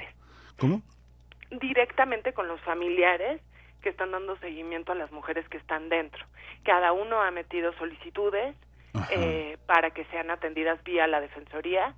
Eh, hay un grupo de ellas que incluso eh, lo que han hecho es meter amparos y medidas cautelares para que sean eh, para que sean atendidas sus familiares dentro del centro. Nosotros, cuando hablamos de acompañamiento, ¿a qué nos referimos? Eh, lo que hacemos es guiar a las familiares para que directamente sean ellas quienes soliciten tanto la atención médica como los requerimientos jurídicos con las autoridades con las que eh, tienen que ser atendidas. Es decir, si es un tema, por ejemplo, de búsqueda de traslado voluntario, trabajamos directamente con la Defensoría para que atiendan a las familiares o a las mujeres que están directamente dentro de los centros penitenciarios y éstas puedan, digámoslo así, acortar esta brecha de aprendizaje burocrática que existe actualmente, ¿no? eh, y los acompañamos hasta eh, que sean atendidas las familiares, ¿no? En temas médicos, en temas de salud, en temas de educación o bien jurídicamente. Ese es el seguimiento que damos y es por eso que directamente nosotras no podemos tener, por supuesto que tenemos claridad en qué situación está cada una, pero no los los documentales porque esos los tiene cada familiar. ¿no? Mm, sí, es que es difícil, ¿no? Es difícil porque, bueno, finalmente que uno como familiar de una persona en, en reclusión puede decir, este, póngale un curita o póngale una venda y digamos que los criterios que puede uno tener si uno no es médico y si tampoco forma parte del sistema de salud y tampoco tiene uno las guías, este, digamos que es una es una acusación complicada, ¿no? Es una, una acusación difícil. Lo mismo. Bueno, este pero ah, tomemos en cuenta que cada una de ellas eh, se realizó análisis médicos previos a llegar a esos centros. Eh, ya tenían un expediente médico por parte de la propia Secretaría de, eh, de Sistema de Seguridad o de Sistema Penitenciario que había realizado estos estudios previos. Entonces, aquellas que dicen tengo diabetes no es porque ellas digan me parece que tengo diabetes, ¿no? Sino porque ya tenían ese seguimiento que no fue solicitado en el momento de los traslados. Entonces parten de cero. Mm. Y, de ahí a que esto suceda, pues pasa mucho tiempo, ¿no? Y la salud se sigue afectando. Claro. Y el tema, el tema de la gobernabilidad, ¿por qué se discute, digamos, que el gobierno federal, que era algo que no se había hecho en, en sexenios anteriores, trasladar, trasladar este, trasladar eh, eh, a, a, personas privadas de su libertad a otros lugares donde pudieran desmontar operaciones que impedían tener el control de las instituciones por parte de las autoridades. ¿Qué pasa con eso? Digamos que la, gobernabilidad penitenciaria en la población femenil es lo mismo que en la población masculina. Están vinculadas, digamos, son los mismos son personas que son trasladadas con alguna justificación por actos de violencia cometidos al interior o porque forman parte de cédulas de el crimen organizado. ¿Cuáles son los criterios? ¿Cómo hay una documentación de esos criterios que se haya publicado o que o que por o que no se haya publicado y que esté de alguna manera discrecional y que quienes las defienden la tengan documentada? En realidad la documentación está en la Ley Nacional de Ejecución Penal que establece al menos dos criterios para que las personas puedan ser trasladadas eh, de manera legal. Uno de ellos es justamente por gobernabilidad del centro, es decir, por la seguridad del propio centro. Entonces, lo que tendría que suceder es que las propias autoridades penitenciarias eh, documenten que determinado número de personas pone en riesgo la gobernabilidad del centro. ¿A qué se refieren en la ley nacional cuando habla la gobernabilidad del centro, a que en realidad se pueden llevar a cabo todas las actividades que hay dentro de ese lugar, desde pernocta, alimentación, actividades escolares, extraescolares, productivas, sin que se ponga en riesgo la integridad de las personas. Esa es una. Y la otra, por determinados delitos. Es decir, si son delitos eh, relacionados, por ejemplo, con delincuencia organizada o bien algunos delitos federales, ellas pueden ser sujetas a ser trasladadas. Ahora bien, ¿qué es lo que nosotros hemos documentado? ¿Qué sucedió en estos centros donde nosotros previamente dábamos ese seguimiento? ¿Había problemas de gobernabilidad o no con las mujeres? En realidad, lo que sucedió es que era un grupo de mujeres que se había organizado para solicitar en su lugar de origen, es decir, en la cárcel donde estaban viviendo en el norte del país, en Sonora, estaban solicitando a las autoridades que se les pusiera un consultorio médico y que se les entregaran sus análisis médicos para saber cuáles eran sus padecimientos. Tres semanas después de que hicieron esta solicitud y ojo, el gobierno actual de Sonora tomara cartas en el asunto porque lo hizo, fueron, fueron llevados a cabo los traslados justamente de aquellas que firmaron esta solicitud. A eso es a lo que nos referimos cuando decimos no entendemos cuál fue la interpretación que se hace a la ley para que ellas sean trasladadas. Cuando en ese grupo incluso hay mujeres, uno, que no tienen ese tipo de delitos y dos, que no han sido sentenciadas. En el, en el Centro Federal 16, la mitad no ha sido sentenciada y sin embargo está tomando una pena que no sabemos si le corresponde, eh, si esa pena le corresponde porque al menos 200 llevan nueve años esperando sentencia en ese lugar eh, y que son trasladadas bajo estas interpretaciones que a, grandes luces, porque tienen que seguir todo un protocolo que es avisar al juez de ejecución previo al traslado, avisar a los familiares porque tienen derecho a pasar su sentencia en el lugar de origen o donde se encuentre su familia. Ese es un derecho que tienen, cosa que en estos casos no ha sido respetado. Hay una, hay una parte que también es eh, importante considerar que, bueno, hay distintos investigadores en nuestra universidad. Elena Saola ha publicado cosas muy interesantes sobre el tema de el modelo que está totalmente estereotipado a la, a la cuestión delictiva masculina, digamos, es un modelo, es un modelo varonil desde sus orígenes se ha avanzado, digamos, cada, eh, eh, no sé, pienso que han avanzado en distintos centros, centros de reclusión en el país con sus particularidades eh, en, en, Nuevo León o en Tamaulipas. Son, ¿cómo, ¿Cómo estamos en ese sentido con este Ceferezo en particular? ¿Cómo está esta parte de un modelo de atención este más sustentado en términos de entender lo que le pasa a una mujer y no lo que este creen que le pasa a una mujer bajo la óptica de un modelo varonil?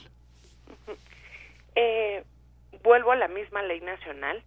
eh, el avance eh, que en muchos momentos ha, ha mencionado la, la doctora Elena Azaola, quien la verdad es que ha, eh, muchos, por muchos años ha abierto brecha a muchas otras investigadoras para que pudiéramos eh, pues acceder a muchos documentos y a muchas investigaciones. Eh, ¿Qué es lo que sucede con este centro federal en particular? Eh, aun cuando la ley nacional establece que las mujeres tienen eh, derechos sexuales y reproductivos y tienen que ser atendidas eh, bajo las necesidades específicas de ellas, en realidad es que esa es la única mención que se hace eh, para proteger los derechos de las mujeres. Y el impacto de la cárcel, sabemos, es desproporcionado en el caso de las mujeres, pero lo es aún más cuando estamos hablando de un centro federal. ¿Por qué? Número uno, porque es un centro privado, de asociación público-privada. Y número dos, porque las medidas que establecen dentro del centro no permiten, uno, que estos roles eh, de género y estos estereotipos de género que se llevan a cabo eh, sean, eh, digámoslo así, tengan posibilidad de ser rotos o, o, elegir otro tipo de actividades que no se asuman eh, específicamente para las mujeres son pocas las oportunidades de trabajo que hay dentro del centro federal, eh, tanto de trabajo como de educación. Y, por supuesto, de comunicación, porque estamos hablando de, unos de uno de los centros más aislados del país. Cuando hablamos de que es desproporcionado también en el centro federal, ¿a qué nos referimos? Al final, al solamente ser un centro el que lleva a todas las mujeres del país a ese lugar, estás hablando que tienes mujeres de Chiapas, de Sonora, uh -huh. de Tlaxcala, que se encuentran en este mismo lugar. Uh -huh. Insisto, la mitad de ellas sin una sentencia. y nueve de cada diez, como lo estableció la encuesta nacional de población privada de la libertad, nueve de cada diez, eh, nos dice el INEGI, son madres, es decir, o, o son madres o cabezas de familia. Esto que indica que eran mujeres que al menos lo que entendíamos es que tenían una, una red de apoyo, eh, en el caso de que eran cabezas de familia, trabajaban dentro de los centros locales eh, y les brindaban a sus familias eh, dinero o, o, algún tipo de sustento. ¿no? Esto no se toma en cuenta en el momento en el que son trasladadas y mucho menos pensando en las actividades que puedan realizar. Tampoco se garantiza en este centro federal que puedan eh, tener a menores de tres años con ellas. Son varias eh, de los datos que podemos en este momento como darte para mostrar pues que hay muchísimo por hacer dentro del centro federal 16 y el hecho de decir que sea el único no quiere decir que la solución sea abrir más centros federales de mujeres, sino pensar en estrategias distintas a los traslados para poder trabajar con por lo menos aquellas mujeres que no tienen estos delitos federales, que no han sido sentenciadas, lo cual les hace mucho más difícil el acceso a la justicia, ¿no? Tanto para las víctimas como para las imputadas, porque los procesos se vuelven mucho más largos, en fin. Hay en ese son 16 eferesos, ¿no? ¿Cuál es la diferencia, digamos, para, para el público que no conoce entre las diferencias? ¿Quiénes están en los eferesos y quiénes están en los cerezos? Digamos que yo me recordaba, no sé si siga allí una un, personajes que son que se convierte todo en político, ¿no? Ahí estaba este eh, eh, no, recuerdo bien si cómo, cómo, se llama bien Rosalinda González Valencia, la esposa de Nemesio Ceguera Cervantes, que era conocido como el Mencho, el líder del cártel Jalisco Nueva Generación. ¿Qué implica, por ejemplo, tener personajes de ese calibre en un ceferezo? O sea, este, modifica la situación, modifica la tensión, modifica el poder de gobernabilidad. ¿Cómo, cómo funciona? ¿Cómo funciona eso? Y esto que mencionabas, Ángeles, que este, es privado, eran los modelos de, eran los modelos que creó Calderón, ¿no? Eh, digamos que este, este ceferezo, si yo no recuerdo mal, es uno de los ceferezos que se crearon en 2010, ¿no? Muchos están, muchos son de esa etapa y se les dieron a, administrar a la gente, a gente privada, ¿no? Que se hizo muy rico, incluso a dueños de medios de comunicación tenían la administración de ceferezos, ¿no? Sí, eh, eh, a, a, a, ver, el Ceferezo 16 específicamente empezó a funcionar en 2016. Ajá. Los contratos, por supuesto, que vienen eh, de quien inició la guerra contra el narcotráfico con el presidente Felipe Calderón. Sí, se construyó en 200010, ¿no? Se construyó en 2010. Eh, no, el y se habilitó en específico. Y se habilitó en 2015. El último, digámoslo así, ¿no? Sí, el de Coatlán, del río, del río en Morelos, ¿no? Exactamente, ese fue el último se que habilitó, se, puso en funcionamiento. Se habilitó, pero lo construyeron, tardaron cinco años. Digo, tardó más que construirse que la Catedral Metropolitana, ¿no? ¿no? Sí, tardó mucho más, por eso insisto en que el contrato fue dado, uh -huh. eh, justo como mencionas, en 2010, pero se puso en funcionamiento en 2016 y a partir de ahí, pues empezaron a trasladar. Las primeras que llegaron fueron eh, las mujeres que se encontraban en Islas Marías. Uh -huh y de ahí eh, han venido dándose todos estos traslados. ¿Por qué? Porque esta gran diferencia que entre qué es un cerezo y, y qué es un ceferezo, ¿no? Los cerezos son los centros penitenciarios estatales. Eh, en estos centros eh, penitenciarios estatales tienes población que ha cometido delitos de orden común, pero ojo también que cometen delitos de orden federal. Sí. Están mezclados. esto mucho tiene que ver eh, con la forma en la que se asignan los eh, los jueces, si son jueces federales, si son jueces locales. Hay veces que un juez local puede eh, tener conocimiento de un caso federal y viceversa. Eh, y sobre todo, eh, bueno, pues además tienes a la población que está en los centros federales. Los centros federales, tal cual, tiene que ver con delitos como, como la palabra lo indica, con delitos federales, que eso, esa diferencia está establecida en, en, nuestro marco normativo, ¿no? Cuando es orden federal, pues son llevados, eh, procesados y todo el proceso de administración de justicia se lleva a nivel federal. Eh, ¿Y cuáles son estos? Están establecidas las diferencias que existen. Cuando es de orden común, lo tienen que llevar el seguimiento, por decirlo de la forma más sencilla posible, el seguimiento lo lleva a cabo eh, los estados, es decir, el gobierno de Tlaxcala, el gobierno de la Ciudad de México, cuando son federales lo lleva a cabo eh, los jueces federales. ¿Cuál es la diferencia? Por supuesto que tiene que ver con seguridad nacional o no, ¿no? Si hay delincuencia organizada o no, si es tráfico de armas, por ejemplo, en fin, una serie de este de que están establecidas en el catálogo de, de delitos tanto a nivel federal como a nivel local. Sí, y, este la, la, población que digamos que está en este en esta alianza por denunciar las violaciones a derechos humanos, este qué características tiene, digamos, cómo cómo se han unido, cómo se ha generado esta unión y cómo y cómo contrasta, digamos, con quienes eh, tienen una actitud más pasiva en, en, el espacio de reclusión o quienes forman parte de otras eh, de otras organizaciones eh, que, que, pues que forman parte de organizaciones que las protegen. Ahí está doña doña doña Leti no está como le dicen la 40 no la de que, está involucrada en arts en, el pues debe de haber muchas muchas mujeres que están vinculadas a actividades eh, ilícitas de orden federal. Que son muy poderosas, que son poderosísimas, digamos, capaces de generar una organización al interior, ¿no?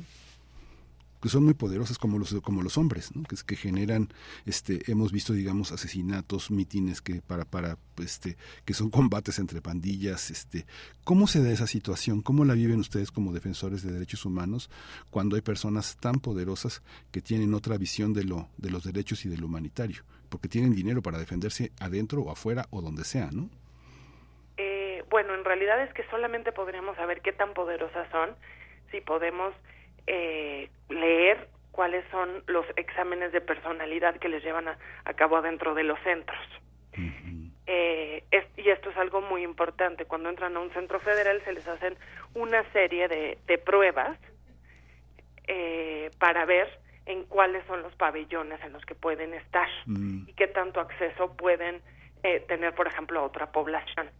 Sin embargo, y cabe mencionarlo, estos exámenes han sido, eh, digamos, se ha, se ha abusado del uso de estos exámenes porque después han terminado siendo utilizados para, eh, por ejemplo, para establecer de- determinadas maneras de llevar a cabo sus procesos en ejecución de sentencia. ¿Con qué me refiero a esto? Cuando tienen derecho a algún beneficio, eh, son tomados en cuenta estos exámenes y ya ha dicho la Corte en muchas ocasiones que solamente pueden ser utilizados para identificar en qué pabellón o con qué población puede, puede vincularse. Eh, esa es la única razón en realidad, porque todo lo demás, pues sabemos que son poderosas, pero a partir de dónde sabemos que son poderosas. En realidad esa información no la tenemos, ¿no? Esa información, digámoslo así, editada, eh, no sabemos. Yo no me atrevería a decir si tienen que estar fuera, no. Yo lo que me atrevería a decir es que en ese lugar, eh, como en la gran mayoría de los otros centros, tienes una población eh, que no ha sido sentenciada, que lleva muchos años esperando una sentencia y que en tanto no esté sentenciada no podemos decir si es peligrosa o no es peligrosa. Dentro del centro los dividen, dependiendo del nivel de, este, de, de peligrosidad que establecen a partir de estos exámenes. ¿no?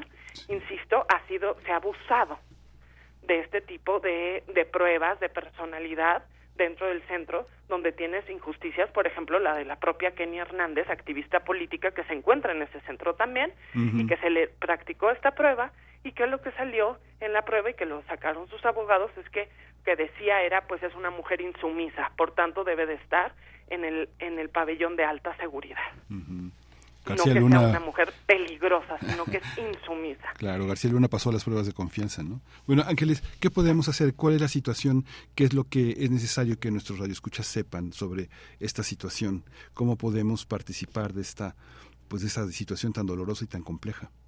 Bueno, pues eh, en principio tratar de, de documentarnos lo más posible sobre qué es lo que sucede con estos centros federales, qué ha pasado con los centros privados en nuestro en nuestro país, exigir a las autoridades de salud que vayan a estos centros federales a revisar no nada más a las mujeres, eh, también a los hombres que se encuentran en estas Sí. en esta situación y bueno eh, finalmente pues eh, seguir reflexionando sobre el impacto que ha tenido eh, pues toda esta guerra que no era nuestra y que nos impusieron hace muchos años Sí.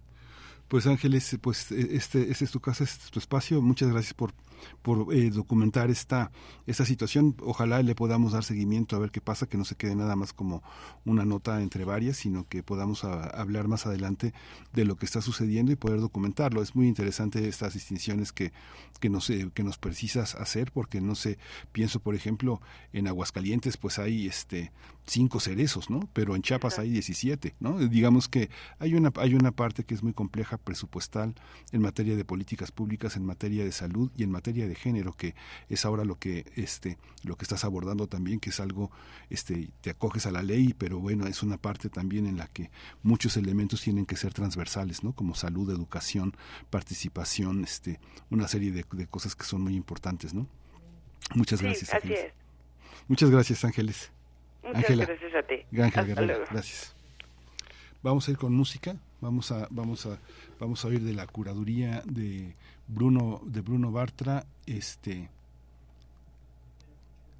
estoy aquí con Carla Morrison. Ya sé que no vendrás, todo lo que fue, el tiempo lo dejó atrás. Sé que no regresarás, lo que nos pasó no repetirá jamás. No me alcanzarán.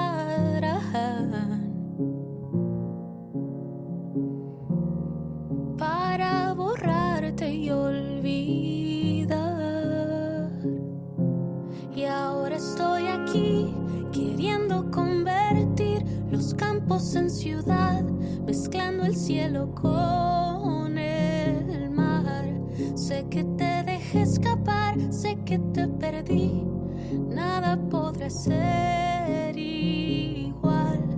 Mil años pueden alcanzar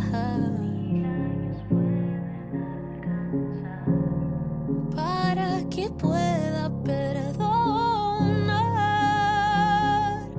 Estoy aquí queriéndote, ahogándome entre fotos y cuadernos, entre cosas y recuerdos que no puedo comprender. Estoy enloqueciéndome, cambiándome un pie por la cara mía esta noche por el día y que nada le puedo yo hacer. Las cartas que escribí nunca las envié. No querrás saber de mí. No puedo entender lo tonta que fui. Es cuestión de tiempo con otros mil más. Son suficientes para amar.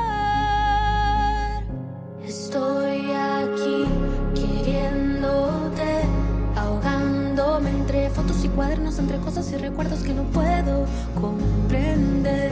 Estoy enloqueciéndome, cambiándome un pie por la cara mía esta noche por el día y que estoy aquí queriéndote, ahogándome entre fotos y cuadernos, entre cosas y recuerdos que estoy enloqueciéndome, cambiándome un pie por la cara mía esta noche por el día y que si aún piensas algo en mí.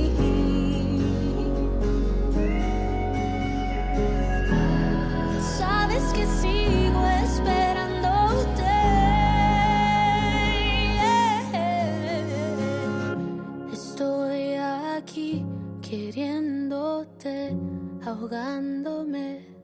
Estoy aquí. Estoy enloqueciéndome, cambiándome un pie por la cara mía esta noche por el día y que estoy aquí queriéndote, ahogándome entre fotos y cuadernos, entre cosas y recuerdos que estoy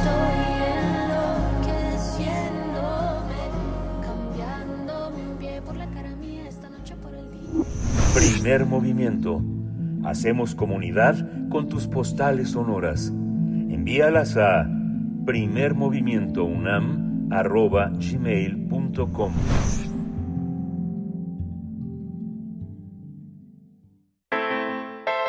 Nota Internacional Greg Abbott, gobernador de Texas, instaló barreras flotantes y diversos obstáculos en un tramo del río Bravo que divide a las ciudades de Eagle Pass eh, en Texas y de Piedras Negras del lado nuestro, en Coahuila. El objetivo de estas eh, medidas es impedir la llegada de personas migrantes por Eagle Pass y que este año ha registrado la segunda cifra más alta de cruces con aproximadamente 270 mil y forman parte de las políticas de control migratorio de Texas que han sido implementadas contra la población migrante desde hace algunos años. Además, el gobierno de Texas también instaló barricadas en el puente internacional y colocó cercos con alambres de púas en las orillas del río. El gobierno mexicano ha protestado contra las medidas eh, que ha tomado antiinmigrantes el gobierno tejano. Mediante una misiva, la administración del presidente López Obrador manifestó su preocupación por la instalación de un muro flotante y los cercos de alambre.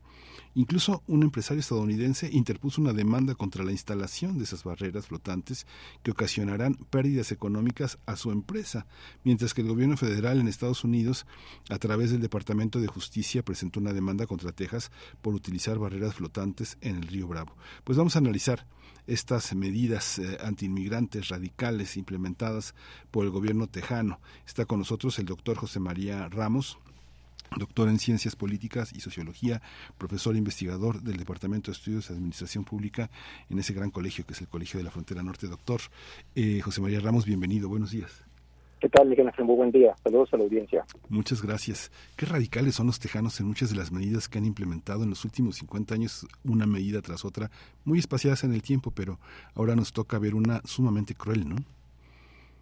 Así es, y el detalle, entre otros, Miguel Ángel, es que también nuestra población de origen latino, hispano o mexicano también, en algunos casos, en varios casos, hace suyos de esta cultura política y eso, vaya, pues sí es un poco lamentable, ¿no? Entonces, la decisión del, del gobernador de Davos, como lo comenta la nota de manera muy atinada, pues forma parte de una de una política pública desde hace cuando menos tres años, en donde ahora la última acción tiene que ver con estas con este muro náutico eh, y sin duda alguna pues viene un proceso, un debate legal, también político, porque pues ya él simplemente lo comentó y la argumentación es una argumentación muy interesante, Miguel Ángel, porque tiene que ver con el hecho de que él desde su perspectiva está defendiendo la frontera ante la inacción de la política federal del presidente Biden, ante la crisis ante la crisis de inseguridad que se da en esta frontera y esos elementos los ha estado argumentando cuando menos en los últimos dos años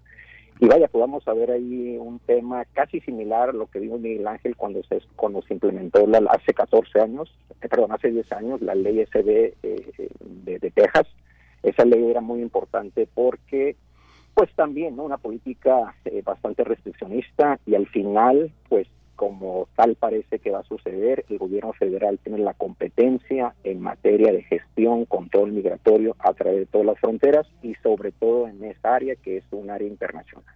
Un investigador como usted, doctor, que ha visto tantas cosas, este, no sé, hay un letrero que dice cuidado con el perro.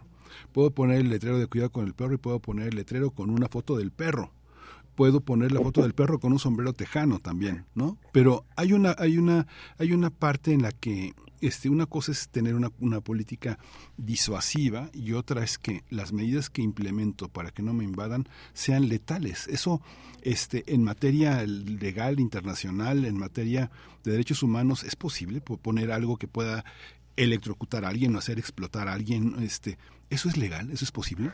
Pues desde es posible desde el momento en que lo, lo diseñó y lo está implementando. Eso es, lo que sí es criticable y ese es parte del debate que ha establecido tanto el gobierno federal mexicano como el de Estados Unidos es que es violatorio de los derechos humanos, es violatorio pues de la de los de los tratados del Tratado Internacional de Aguas, o sea, está el artículo 17 que habla precisamente de la libertad de tránsito es uno de los argumentos planteados por el señor, por un señor, un sector, un señor que se encarga de, de llevar eh, guías turísticas a través del, del, río y el argumento es muy interesante. Él, él, plantea no también el tratado, pero él argumenta la enmienda 14 que habla de la protección igualitaria y del debido proceso a todos los ciudadanos de Estados Unidos y particularmente cuando se ven afectados en sus tareas laborales. Entonces, por todos los lados hay varios argumentos de carácter legal, institucional, por los cuales esta medida tarde o temprano se va, a- ver, se va a ver limitada,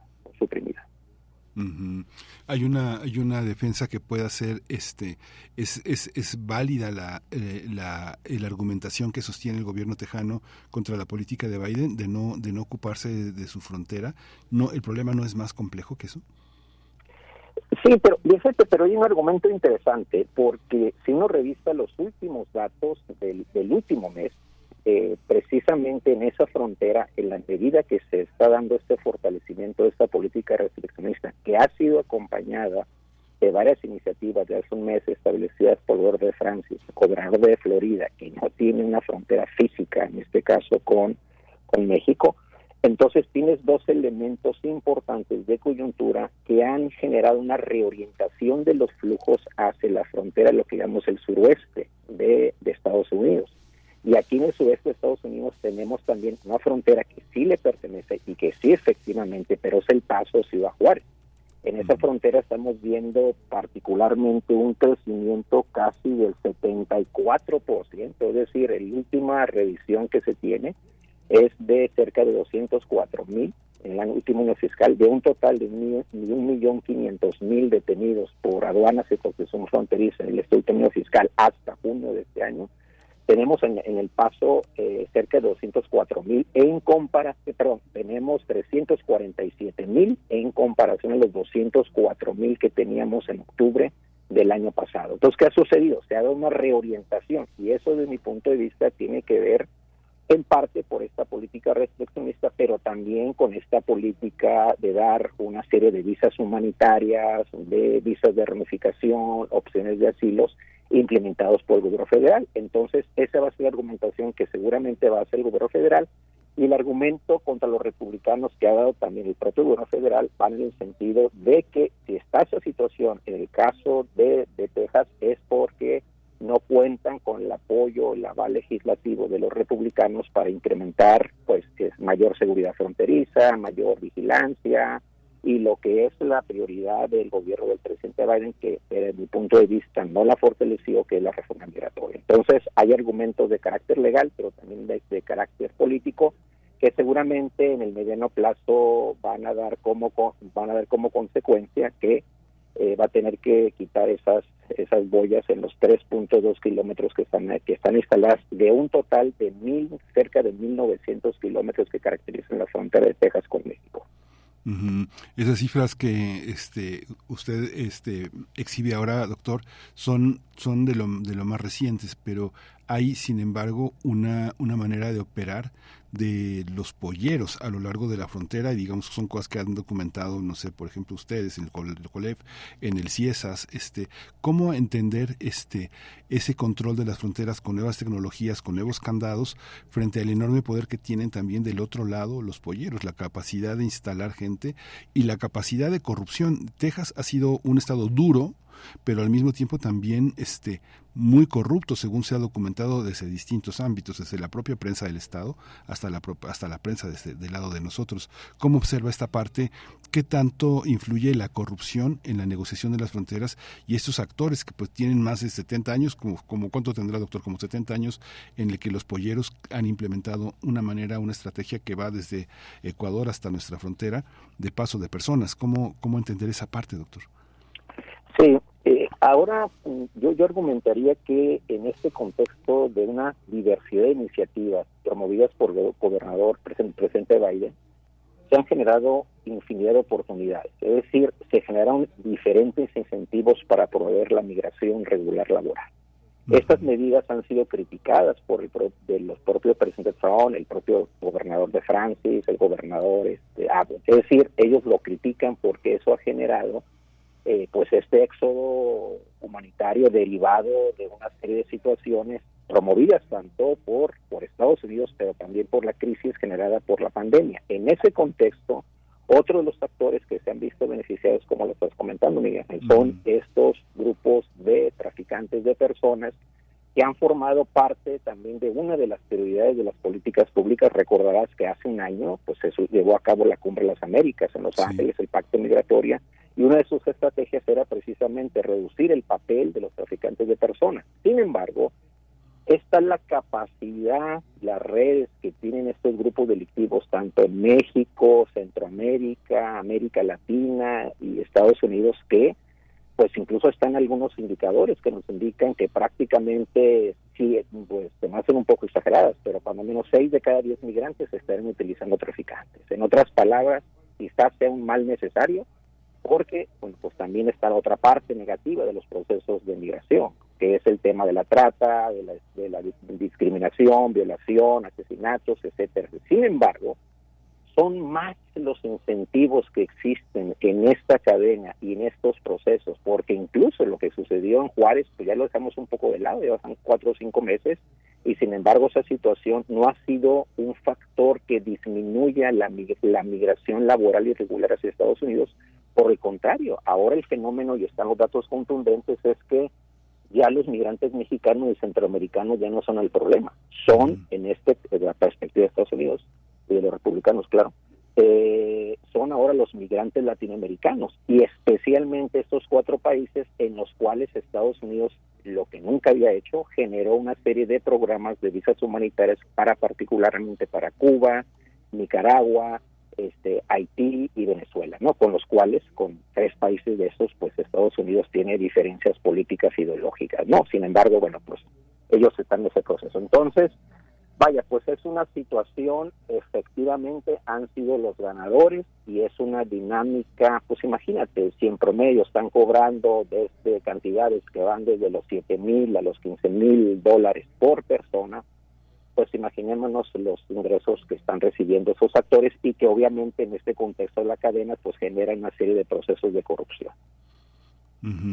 Esta es, curioso porque bueno pienso la figura del pollero y de la trata no se ha, no se ha acabado o sea digamos es como las armas como la droga como siguen pasando o sea siguen pasando y, no sé hace hace tiempo leí una investigación de no recuerdo exactamente el nombre, doctor, de eh, una, una persona que eh, sobre la se hizo una encuesta de aceptación de los polleros entre los migrantes, eh, entre las personas migrantes, y es una enorme aceptación. Más del 80% de las personas encuestadas aceptaban el papel casi de doctor, de guía, de, este, de consejero del pollero para poder atravesar, mientras que desde las autoridades pues es la figura más nociva por los abusos, por la, por la coacción que, que, que representa, por ser parte de la delincuencia organizada.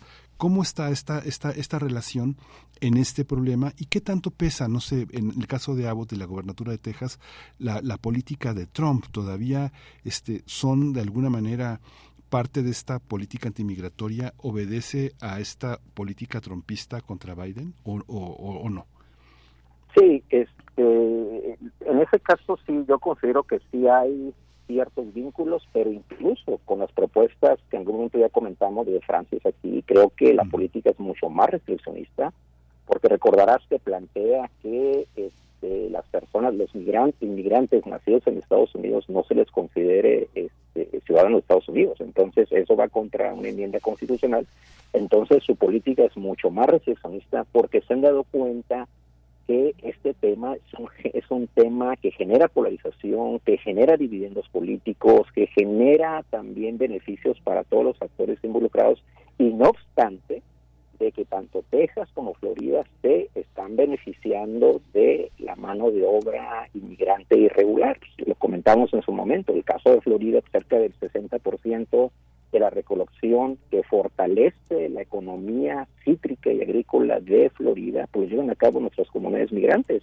En el caso de, de, Texas también tenemos una población también muy importante que lleva a cabo una serie de servicios y que está fortaleciendo la economía. Incluso pues tenemos el dato contundente, Miguel Ángel, que eh, la relación comercial simplemente de Texas en este caso con México es casi una cuarta parte de los beneficios generados por el Tratado de Libre Comercio. El año pasado fueron cerca de 280 mil millones de dólares ese comercio entre Texas y México, lo cual representa vaya, pues una economía muy importante. Entonces, por eso resulta contradictorio que en este contexto donde siempre hemos sido vecinos, lo vamos a seguir siendo vecinos, en donde la mano de obra tiene que ver con flujos migratorios laborales que generan dividendos para todos los actores involucrados, incluso para los traficantes. Entonces estamos hablando de una serie de cadenas de valor que por lo tanto pues el desafío es cómo gestionamos estos procesos para que los efectos negativos sean menores y que finalmente pues generen los beneficios que son muy palpables. Yo creo que ese es el punto para el presente y futuro de estas dinámicas laborales. Yo creo que de alguna manera lo que está haciendo esta administración del presidente Biden se acerca a plantear pues lo que lo que plantea en este caso los organismos internacionales, cómo se genera una migración segura, ordenada y más humana cuando hay una serie de necesidades y cuando también tenemos una serie de países en los cuales, vaya, pues que los migrantes se vayan es un incentivo, ¿no? Sobre todo por el tema de las remesas internacionales. el tratado el tratado marca también una lo que usted dice la, presencia de eh, México de los migrantes mexicanos en Estados Unidos, pero en la política eh, qué tanta presencia, qué tanto impacta la, la política de latinos en puestos de importancia en Texas? ¿Qué tan, qué tan fuerte es? Pensando, por ejemplo, en el otro extremo, en Los Ángeles, ¿no? O, en, o todavía en Arizona, que también ha, habido una presencia creciente. Pero en Texas. Sí, mira, ese es un tema muy importante. Si comparamos con el caso de California, vaya, pues California de entrada pues tiene toda una política de inclusión, de menos discriminación, de generar una serie de apoyos. Lo vimos en el contexto de la pandemia, cuando el gobernador, eh, el gobernador actual de California, vaya, pues generó una serie de políticas, una serie de beneficios.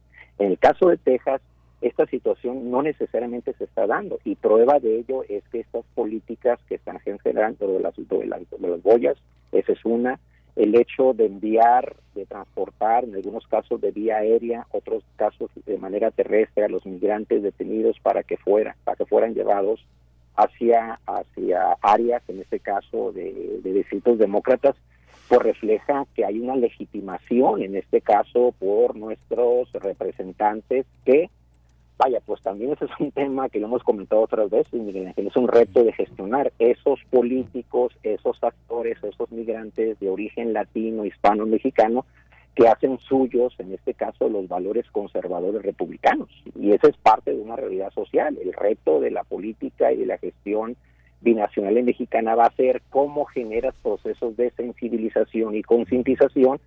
Vaya, pues que en el marco de respeto a sus valores, a sus principios, a sus políticas, pues sean los menos, en este caso, las comunidades más vulnerables sean, sean las menos desfavorecidas.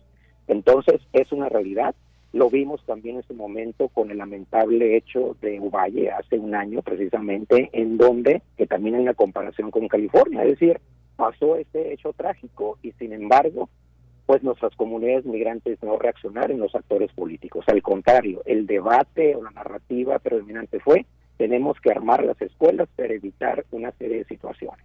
Y en cambio, cuando uno revisa, en este caso, las reglamentaciones que existen de control en California, pues el número de hechos violentos es mucho menor en comparación a Texas. Entonces, yo creo que es un tema con el cual tenemos que gestionarlo en los próximos años y sobre todo por la polarización que viene.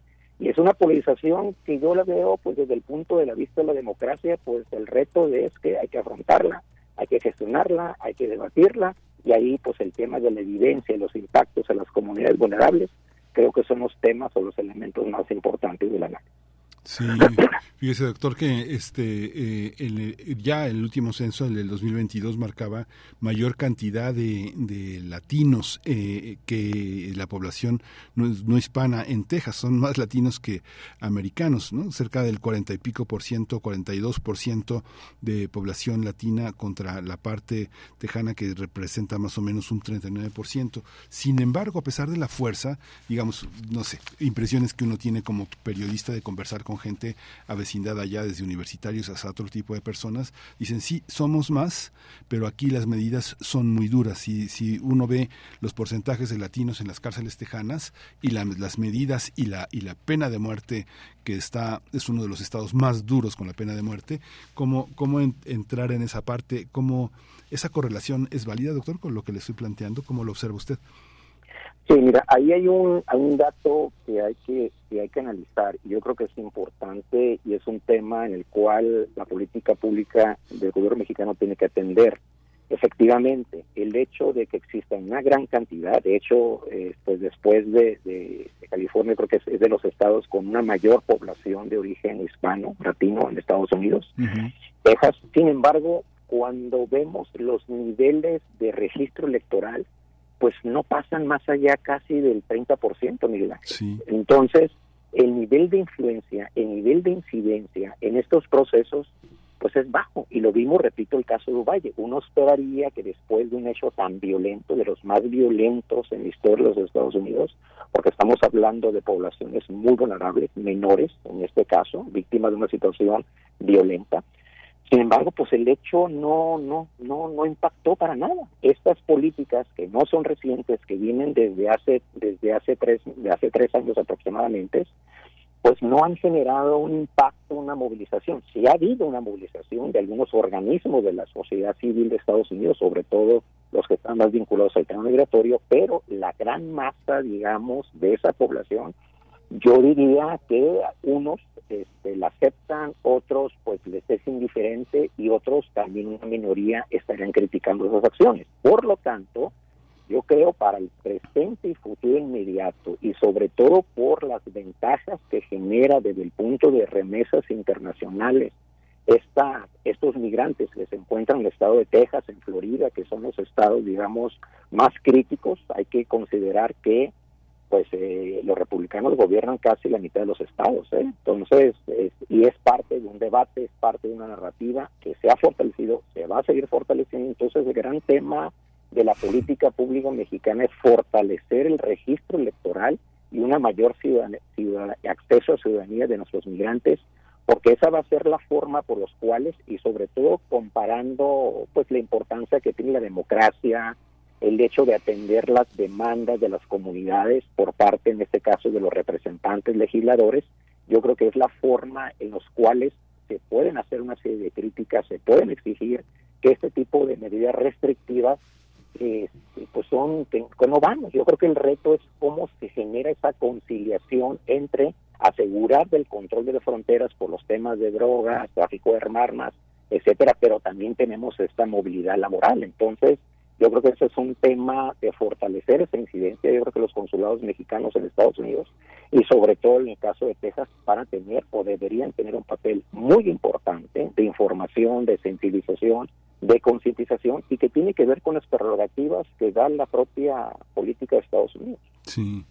Pues muchísimas gracias, doctor. Eso que usted decía al principio, no sé, es una cosa muy fenomenológica lo que le voy a decir, pero yo, yo creo que de los aeropuertos donde he sido más maltratado ha sido en Houston y San Antonio por, por, por compatriotas mexicanos, de origen mexicano. Es algo, es algo muy, muy curioso. Se niegan a hablar español, este, son rudos, pero es esa parte, de parte de nuestros connacionales que sin ciudadanía es muy difícil que tengan, que, que se salgan de esa visión de la mano dura contra, contra las personas que son sus, sus compatriotas, ¿no? De de alguna manera. Muchas gracias, doctor. Encantado, Miguel Ángel. Hasta pronto. en comunicación. Gracias. Le damos eh, la, despedida a la radio Nicolaita. Este, nos escuchamos mañana de 8 a 9 de la mañana. Quédese aquí en primer movimiento. Regresamos en unos minutos. Encuentra la música de primer movimiento día a día en el Spotify de Radio UNAM y agréganos a tus favoritos.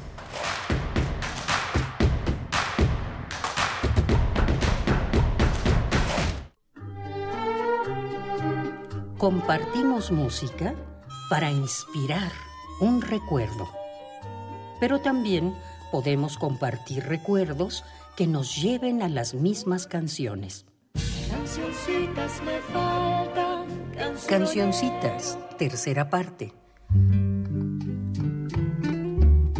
Todas las caras de la música popular del siglo pasado en memoria y de la mano del maestro Fernando González Gortázar. Escucha este clásico de Radio UNAM todos los lunes a las 17 horas por el 96.1 de frecuencia modulada. Radio UNAM. Experiencia sonora.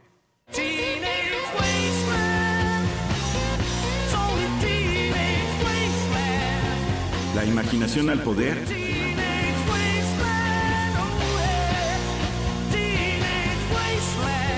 Cuando el rock dominaba el mundo. Todos los viernes a las 18.45 horas por esta estación. 96.1 TFM. Radio UNAM, Experiencia Sonora. Si vas a realizar algún trámite en tu módulo de atención ciudadana, como inscribirte al padrón electoral, actualizar tu domicilio o corrección de datos personales, solo necesitas tres documentos. Una identificación con fotografía, un documento que acredite tu nacionalidad mexicana y un comprobante de domicilio reciente. Conoce más detalles de lo que necesitas para cada tipo de trámite en INE.mx o INETEL 804 33 2000. Mi INE es valioso porque mi INE nos une. 6.434 voces distintas. 12.309 canciones. 782 temas especializados y 86 años de trayectoria radiofónica en un solo sitio de Internet. Radio UNAM te invita a escuchar su variada programación sobre arte, literatura, cultura, leyes, ciencia, sociedad y música a través de su podcast. Entra a www.radio.unam.mx, ve a la pestaña de podcast y encuentra más de 150 series distintas. Radio UNAM, experiencia sonora.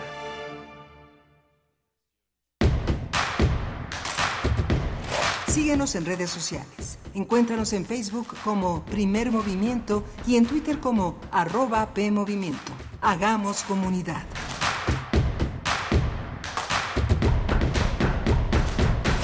Hola, buenos días. Ya estamos de regreso aquí en Primer Movimiento. Estamos en, eh, en Radio UNAM, en, en, la, en la frecuencia del 860 en AM, en el 96.1 en FM. Primer Movimiento en Facebook, P Movimiento en Twitter. Está Tamara Quiroz al frente de las redes sociales, escuchando sus comentarios, respondiendo sus sugerencias. Eh, muchas gracias por hacer comunidad con nosotros. Estamos en Adolfo Prieto, 133 en la colonia del Valle en esta sede de la radio universitaria. Está Rodrigo Aguilar en la producción ejecutiva, está Andrés Ramírez en la el, control de la cabina. Mi compañera Bernice Camacho llega mañana, ya llega mañana y llega mañana, pero aunque bueno, ya está con nosotros y nos envía la poesía necesaria que voy a tener oportunidad de, leer en, en, este, en su momento.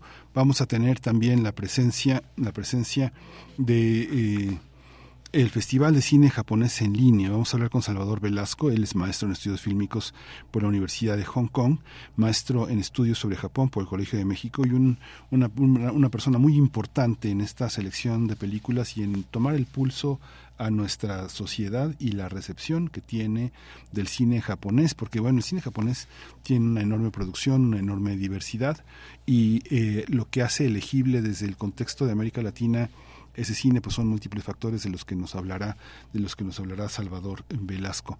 Venimos de una mañana interesante no deje de escuchar nuestro podcast que hizo posible escuchar, que hará posible escuchar nuevamente Ángela Guerrero, coordinadora de la organización Sea Justicia Social, una, una, este, un tema muy interesante que, que, ha puesto sobre la mesa, que es el tema de, la, de los derechos humanos. Habló de la privatización del sistema penitenciario y las personas que están detrás de los números, sobre todo las mujeres. Habló del cerezo, del Ceferezo 16 que está en, la, en, en Morelos. Desde hace ya algún tiempo la política frente a la, situación eh, de reclusión ha sido fuerte. Se quitó el reclusorio de, este Ciudad, el Ceferezo número 9, en, en, este, que estaba en Ciudad Juárez, el de Puente Grande. Este, se, han, se han modificado muchas cosas en términos de gobernabilidad, que el de Puente Grande pues se mandaban solos, ¿no? Se mandaban solos y esta cuestión entre eh, eh, privatizar los centros, que fue una de las políticas que desarrolló el sexenio de Calderón, pues han sido una de las cuñas que aprietan muy duro en el tema de, la, de los derechos humanos y de los privilegios en los, en los reclusorios. Así que bueno, tuvimos también a José María Ramos que habló sobre la situación de Texas y las barreras flotantes que este Greg Abbott, el gobernador de Texas, ha impulsado. Y muy de la mano con los mexicanos que están ahí pidiendo mano dura contra los mexicanos, que es algo que forma parte de esto que José María Ramos habló de esta necesidad de que el gobierno federal cree ciudadanía. El 30% de los migrantes eh, se refleja en los votos. Apenas de los 12 millones de migrantes que hay en Texas, pues apenas unos poquitos, unos poquitos este, se, asumen como mexicanos y miran al otro lado con amor y con, y con compromiso. Pero bueno, vamos a ir a la poesía necesaria, vamos a escuchar la, la propuesta literaria y la propuesta musical de Berenice Camacho. Es hora de Poesía Necesaria. Vamos a acompañar la poesía de hoy, que es nada menos que del más, uno de los más grandes poetas de la lengua inglesa, que es William Blake, con el poema Un sueño, con la música de Sting, otro poeta también, un hombre que está, eh, que ha permanecido, que permanece ya en la música del siglo XX y que llega hasta nuestros días. ¿Podrá ella perdonar mis errores? Pues vamos a ver si es cierto. Dice así Sueño de William Blake. Cierta vez un sueño tejió una sombra sobre mi cama que un ángel protegía. Era una hormiga que se había perdido por la hierba donde yo creía que estaba. Confundida, perpleja y desesperada, oscura, cercada por tinieblas, exhausta, tropezaba entre la extendida maraña, toda desconsolada, y le escuché decir Oh, hijos míos, ¿acaso lloran? ¿Oirán cómo suspira su padre? ¿Acaso rondan por ahí para buscarme? ¿Acaso regresan y sollozan por mí? Compadecido, solté una lágrima, pero cerca vi una luciérnaga que respondió ¿Qué quejido humano convoca el guardián de la noche? Me corresponde iluminar la arboleda mientras el escarabajo hace su ronda. Sigue ahora el zumbido del escarabajo. Pequeña vagabunda, vuelve pronto a casa. Can she excuse my wrongs with virtue's cloak? Shall I call her good when she proves unkind? Are those clear fires which vanish into smoke? Must I praise the leaves where no fruit I find? No, no, as shadows do for bodies stand. Thou mayst be abused if thy sight be dim. Cold love is like tours return on sand, or to bubbles which on the water swim. Upp að við að sabjús and still Seeing that you were right in ever If I can smile how I come her thy love will be thus fruitless ever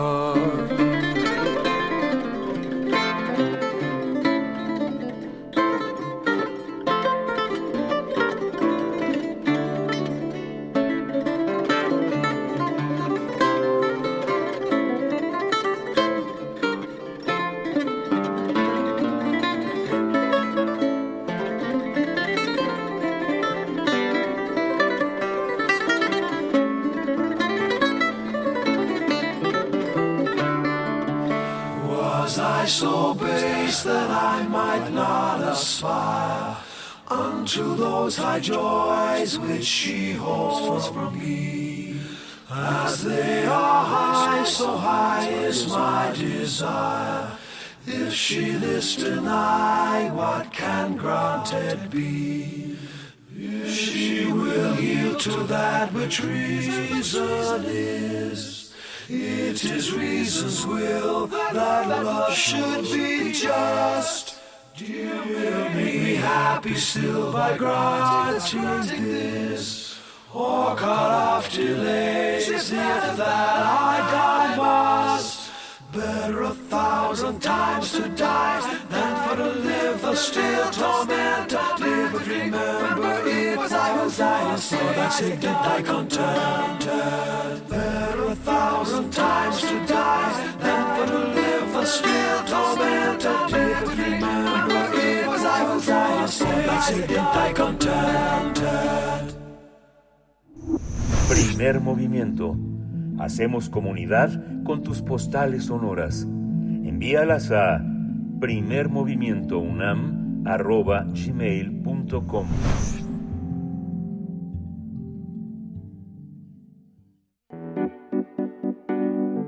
La mesa del día.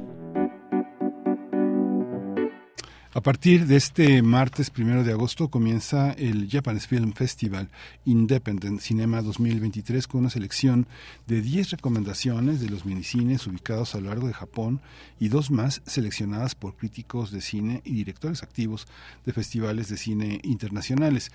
Se trata de la segunda edición de este festival que se realiza de forma gratuita y en línea y tiene como objetivo mostrar la escena actual de la cultura cinematográfica japonesa y dar visibilidad a los minicines locales.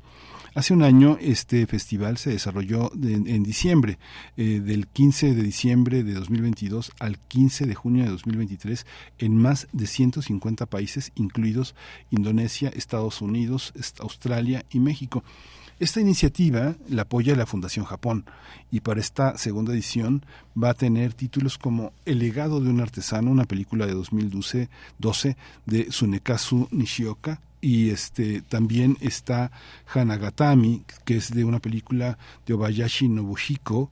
Está también este y tu pájaro puede cantar de Sho Miyakaye está Bon Uta una canción de aquí de Yuji Nakae. Está Tenso de Katsuya Tomita. Bachiranun de Akika Higashimoshi. Sigue la luz de Yoichi Narita una chica en mi cuarto de Natsuki Takahashi, Una musa nunca se ahoga de Nozomi Asao, Ey, nuestro querido Don Chan de Suichi Okita, Gloria Solitaria de Sakon Keitaro y Techo Brothers eh, que hizo Hirobumi Watanabe estos contenidos están, son las 10 películas que hay que seguir. Si usted, ustedes ya hablaremos ahorita en, un momento más con el Salvador, eh, Salvador eh, Velasco, que es maestro en estudios fílmicos por la Universidad de Hong Kong, maestro en estudios sobre Japón por el Colegio de México y aliado de la Fundación Japón en México para hablar de esta selección de películas. Salvador Velasco, muchas gracias por estar aquí con nosotros. Buenos días. Buenos días, Miguel Ángel. Es un placer para mí poder estar aquí en eh, Radio UNAM. Muchas gracias. Uno ve la, uno ve la programación que está eh, en distintos escenarios eh, de paga comerciales y la selección que ustedes traen pues es una selección muy muy este muy actual no tal vez la única esta esta película ya clásica que de, de Tsunekazu Nishioka que es el legado de un artesano pues ya es más conocida entre nosotros ya ha estado en muestras pero todo lo que presentan es eh, una enorme novedad del Japón de nuestros días y el Japón pospandémico. Cuéntenos cómo cómo se hizo esa selección bueno, esta selección viene hecha desde Japón. Eh, diferentes cinetecas a lo largo y ancho de Japón han seleccionado una película para mandar eh, en este festival. Y bueno, así se compone la programación de eh, pues estas 12 películas que nos acompañan durante esta edición del festival. Y bueno, como tú muy bien dices, es cine actual, es cine muy contemporáneo, películas la mayoría pues de, de lo, del 2020 a ahorita, al 2023, y es cine que muy difícilmente llega a plataformas o a, o a salas de cine aquí en México. Entonces es una muy muy buena oportunidad para todos los cinéfilos o para todos los amantes de la cultura japonesa para eh, pues conocer un poco más de esta tradición cinematográfica. Cuando uno ve plataformas tan poderosas como la de HBO, Netflix, este, este, este tipo de plataformas, se da uno cuenta de que si algo pasa es que no se no distinguen, no distinguen, dicen cine asiático, ¿no? Y ahí van todas, todas las películas. ¿Cómo entender qué es lo que lo que traza el cine japonés? Eh, generalmente nos llega este un cine muy, un cine chino, un cine japonés y un cine asiático muy dominado también por la música, por la, por la música, por los grupos musicales y, la, y, un interés comercial que identifica a muchos seguidores del cine coreano, del cine chino. ¿Cómo entender la particularidad del cine japonés? ¿Qué es lo que vamos a aprender este, de esta muestra, maestro? Bueno, eh, la verdad es que esta muestra está compuesta de películas muy, muy variadas. Eh, tenemos dramas, tenemos comedia, eh, incluso tenemos películas musicales, tenemos documentales. Y en esta variedad, bueno, pues vamos a poder acercarnos de una manera diferente a lo que usualmente conocemos como eh, la cultura asiática o la cultura japonesa, porque bueno, pues son películas que están fuera del circuito comercial, no son películas distribuidas o hechas con eh, presupuestos multimillonarios, sino más bien son películas mucho más independientes que nos acercan de una manera mucho más genuina a la vida, a las costumbres, a pues la cultura de eh, el Japón contemporáneo. Y bueno pues el cine siempre es una excelente herramienta para trazar puentes hacia pues las culturas que queremos conocer en en diferentes latitudes. Y en este caso, bueno, pues le toca el turno a la cultura japonesa y a través de estas películas es eh, la prerrogativa de la Fundación Japón acercar a México y al mundo un poco más a la cultura eh, japonesa, pero más real, más genuina y menos mm, eh, mediada por el dinero, menos comercial, digámoslo así. Sí, ha sido muy interesante porque en las plataformas que eh, ha elegido también nuestra universidad para ver cine está Movie, ¿no? Está Movie que este tiene un plan especial para, para estudiantes y que quien tiene un correo universitario puede conseguir un descuento significativo y uno puede ver, no sé, este tipo de cine que nos ha abierto los ojos a un Japón que, bueno, viene desde muy atrás, no sé, pienso, bueno, en Trono de Sangre de Kurosawa, este de Shimizu, este, las chicas japonesas en Harvard o Boiling Point que hizo Takeshi, este, Takeshi Kitano, que son, son autores que han estado en el FICUNAM y que han estado como parte de la, de la, de la programación, que ha sido muy interesante para, pues para un público como nosotros, que este, pues ir a Japón pues no es de todos los días y que todo el panorama que tiene de la tradición y de la modernidad es muy, es muy interesante. ¿Qué, qué películas particularmente considera que no tenemos que no tenemos que perdernos y qué tipo de diálogo es posible establecer a partir de la presencia de un cine tan poderoso y tan actual entre nosotros. Este porque irradia Japón por todas partes. Yo creo que después de ver esto este nos inspira muchísimo para estudiar japonés para acercarnos a la fundación para hacer otras cosas con la cultura japonesa no Claro que sí. Eh, bueno, pues como tú muy bien dices, en estas plataformas como Movie se distribuye mucho, mucho cine japonés, muy interesante, eh, que ha sentado las bases de la historia del cine japonés, eh, pues Takeshi Kitano, Kurosawa, Yasujiro Ozu. Sin embargo, en esta muestra estamos apostando por un cine más contemporáneo, eh, un cine que, pues ahora sí que nos toca de cerca a, a lo que está sucediendo hoy en día en Japón y mucho menos histórico, que es lo que se sube eh, pues a este tipo de plataformas. Entonces, bueno, eh, por este lado es una apuesta bastante, bastante original en este sentido, porque bueno, pues nos va a acercar a la cultura japonesa, pues que se está viviendo hoy en día en, en este, en ese lado del mundo. Y bueno, la apuesta es eh, poder, poder acercar de diferentes maneras al público a Japón y en ese sentido, pues las recomendaciones que yo daría es... Eh, tengo tres películas favoritas, George, la verdad, y no es por esto que diga que las otras películas son peores, ni mucho menos, sino pues debido a mis intereses personales, a mí me gustan mucho las películas que narran o que más bien ayudan para para superar ciertos traumas históricos en la cultura japonesa. Y en este caso, bueno, pues tenemos una película que se llama Hanagatami, del director Nobuhiko Bayashi.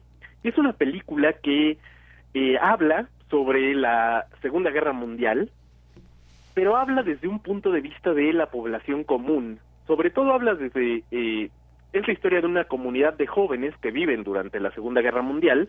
Y bueno, cómo este evento histórico ha... Eh, afectado a su cotidianidad, a su desarrollo, a sus vidas.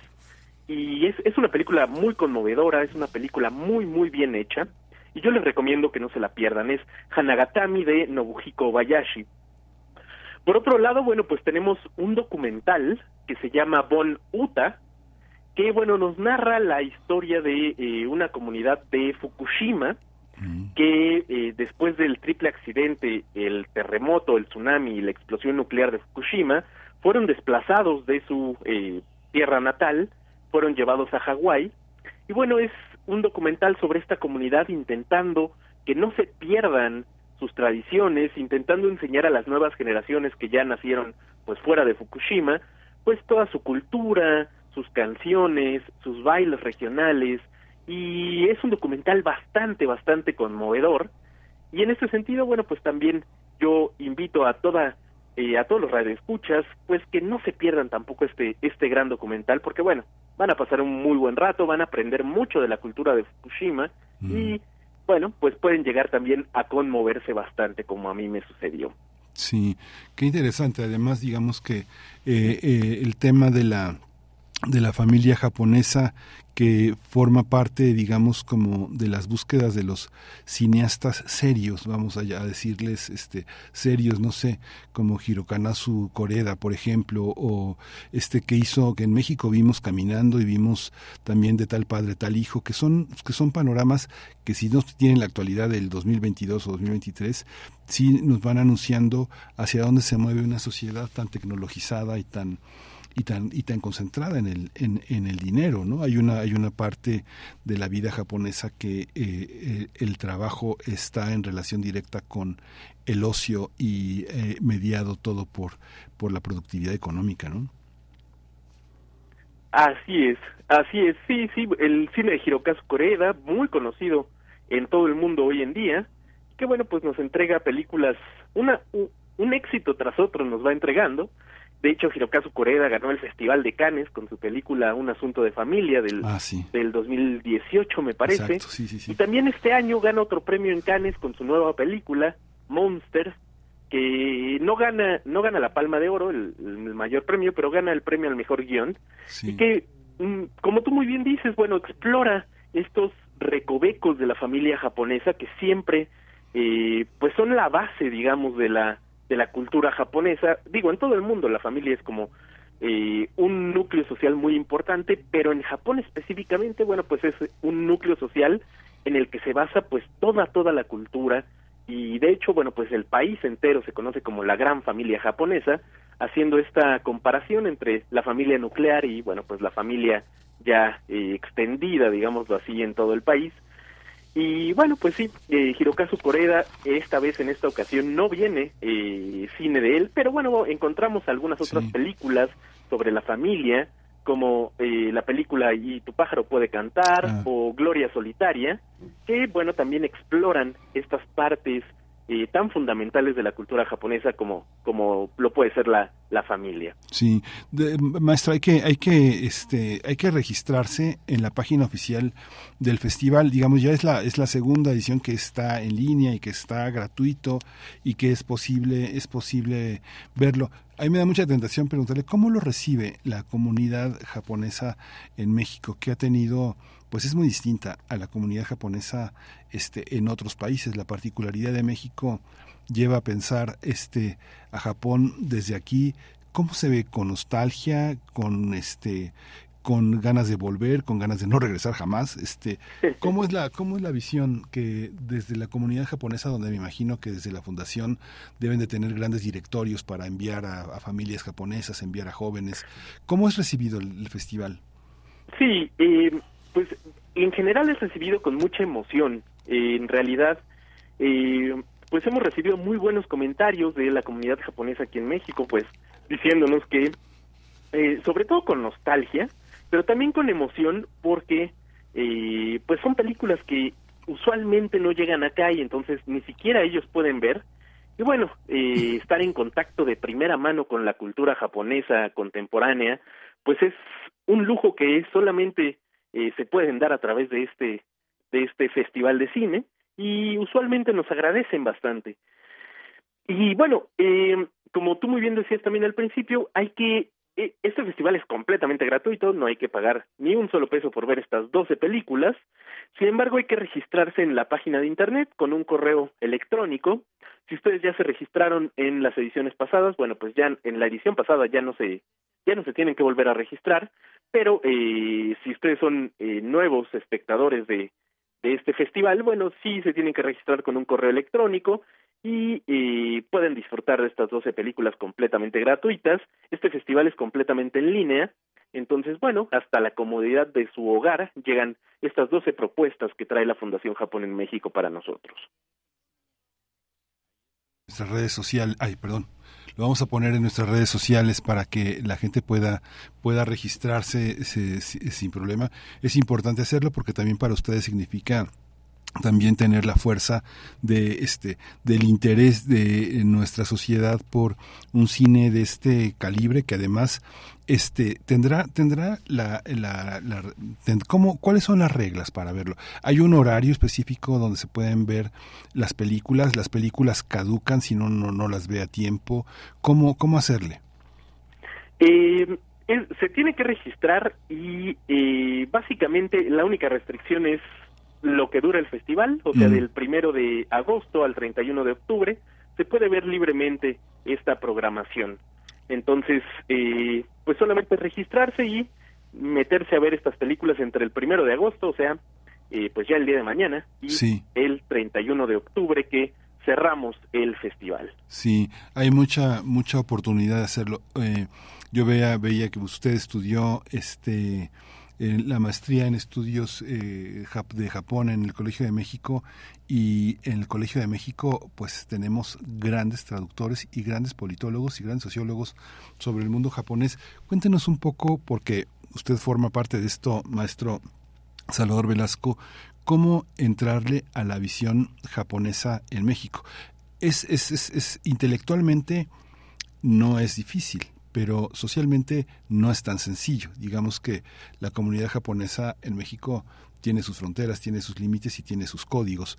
¿Cómo entrar? ¿Cómo entrar este cómo entrar en ese en ese mundo si uno empieza a interesarse a partir del cine en una cultura tan rica y tan y tan metida entre nosotros? Sí, sí, bueno, pues eh, somos dos culturas geográficamente muy alejadas, Japón y México, pero usualmente hemos tenido lazos de amistad, eh, ya históricamente tenemos lazos de amistad eh, pues que se remontan varios siglos. Y eh, por un lado yo recomendaría siempre entrar por pues por donde a uno le aficione la cultura, a algunos les gustan, no sé, los deportes, entonces, bueno, entrar a través del deporte, a algunos les gusta la literatura y, bueno, pues entrar a través de alguna obra literaria, a algunos les gusta el arte, la pintura, la música y bueno, pues entrar por ahí también. Sin embargo, yo creo que el cine es una ventana, pues una de las más transparentes que nos puede ayudar a transportarnos a estas latitudes tan lejanas, eh, sin tener que salir de nuestras ciudades o de nuestras casas, incluso eh, como a través de este festival. Y eh, pues yo pienso que es, el cine es un gran puente que podemos trazar culturalmente entre estas dos culturas y a través de él podemos ir aprendiendo poco a poco de su idiosincrasia, de su cultura, de su población, cómo es la gente, de su geografía incluso, de su sistema político.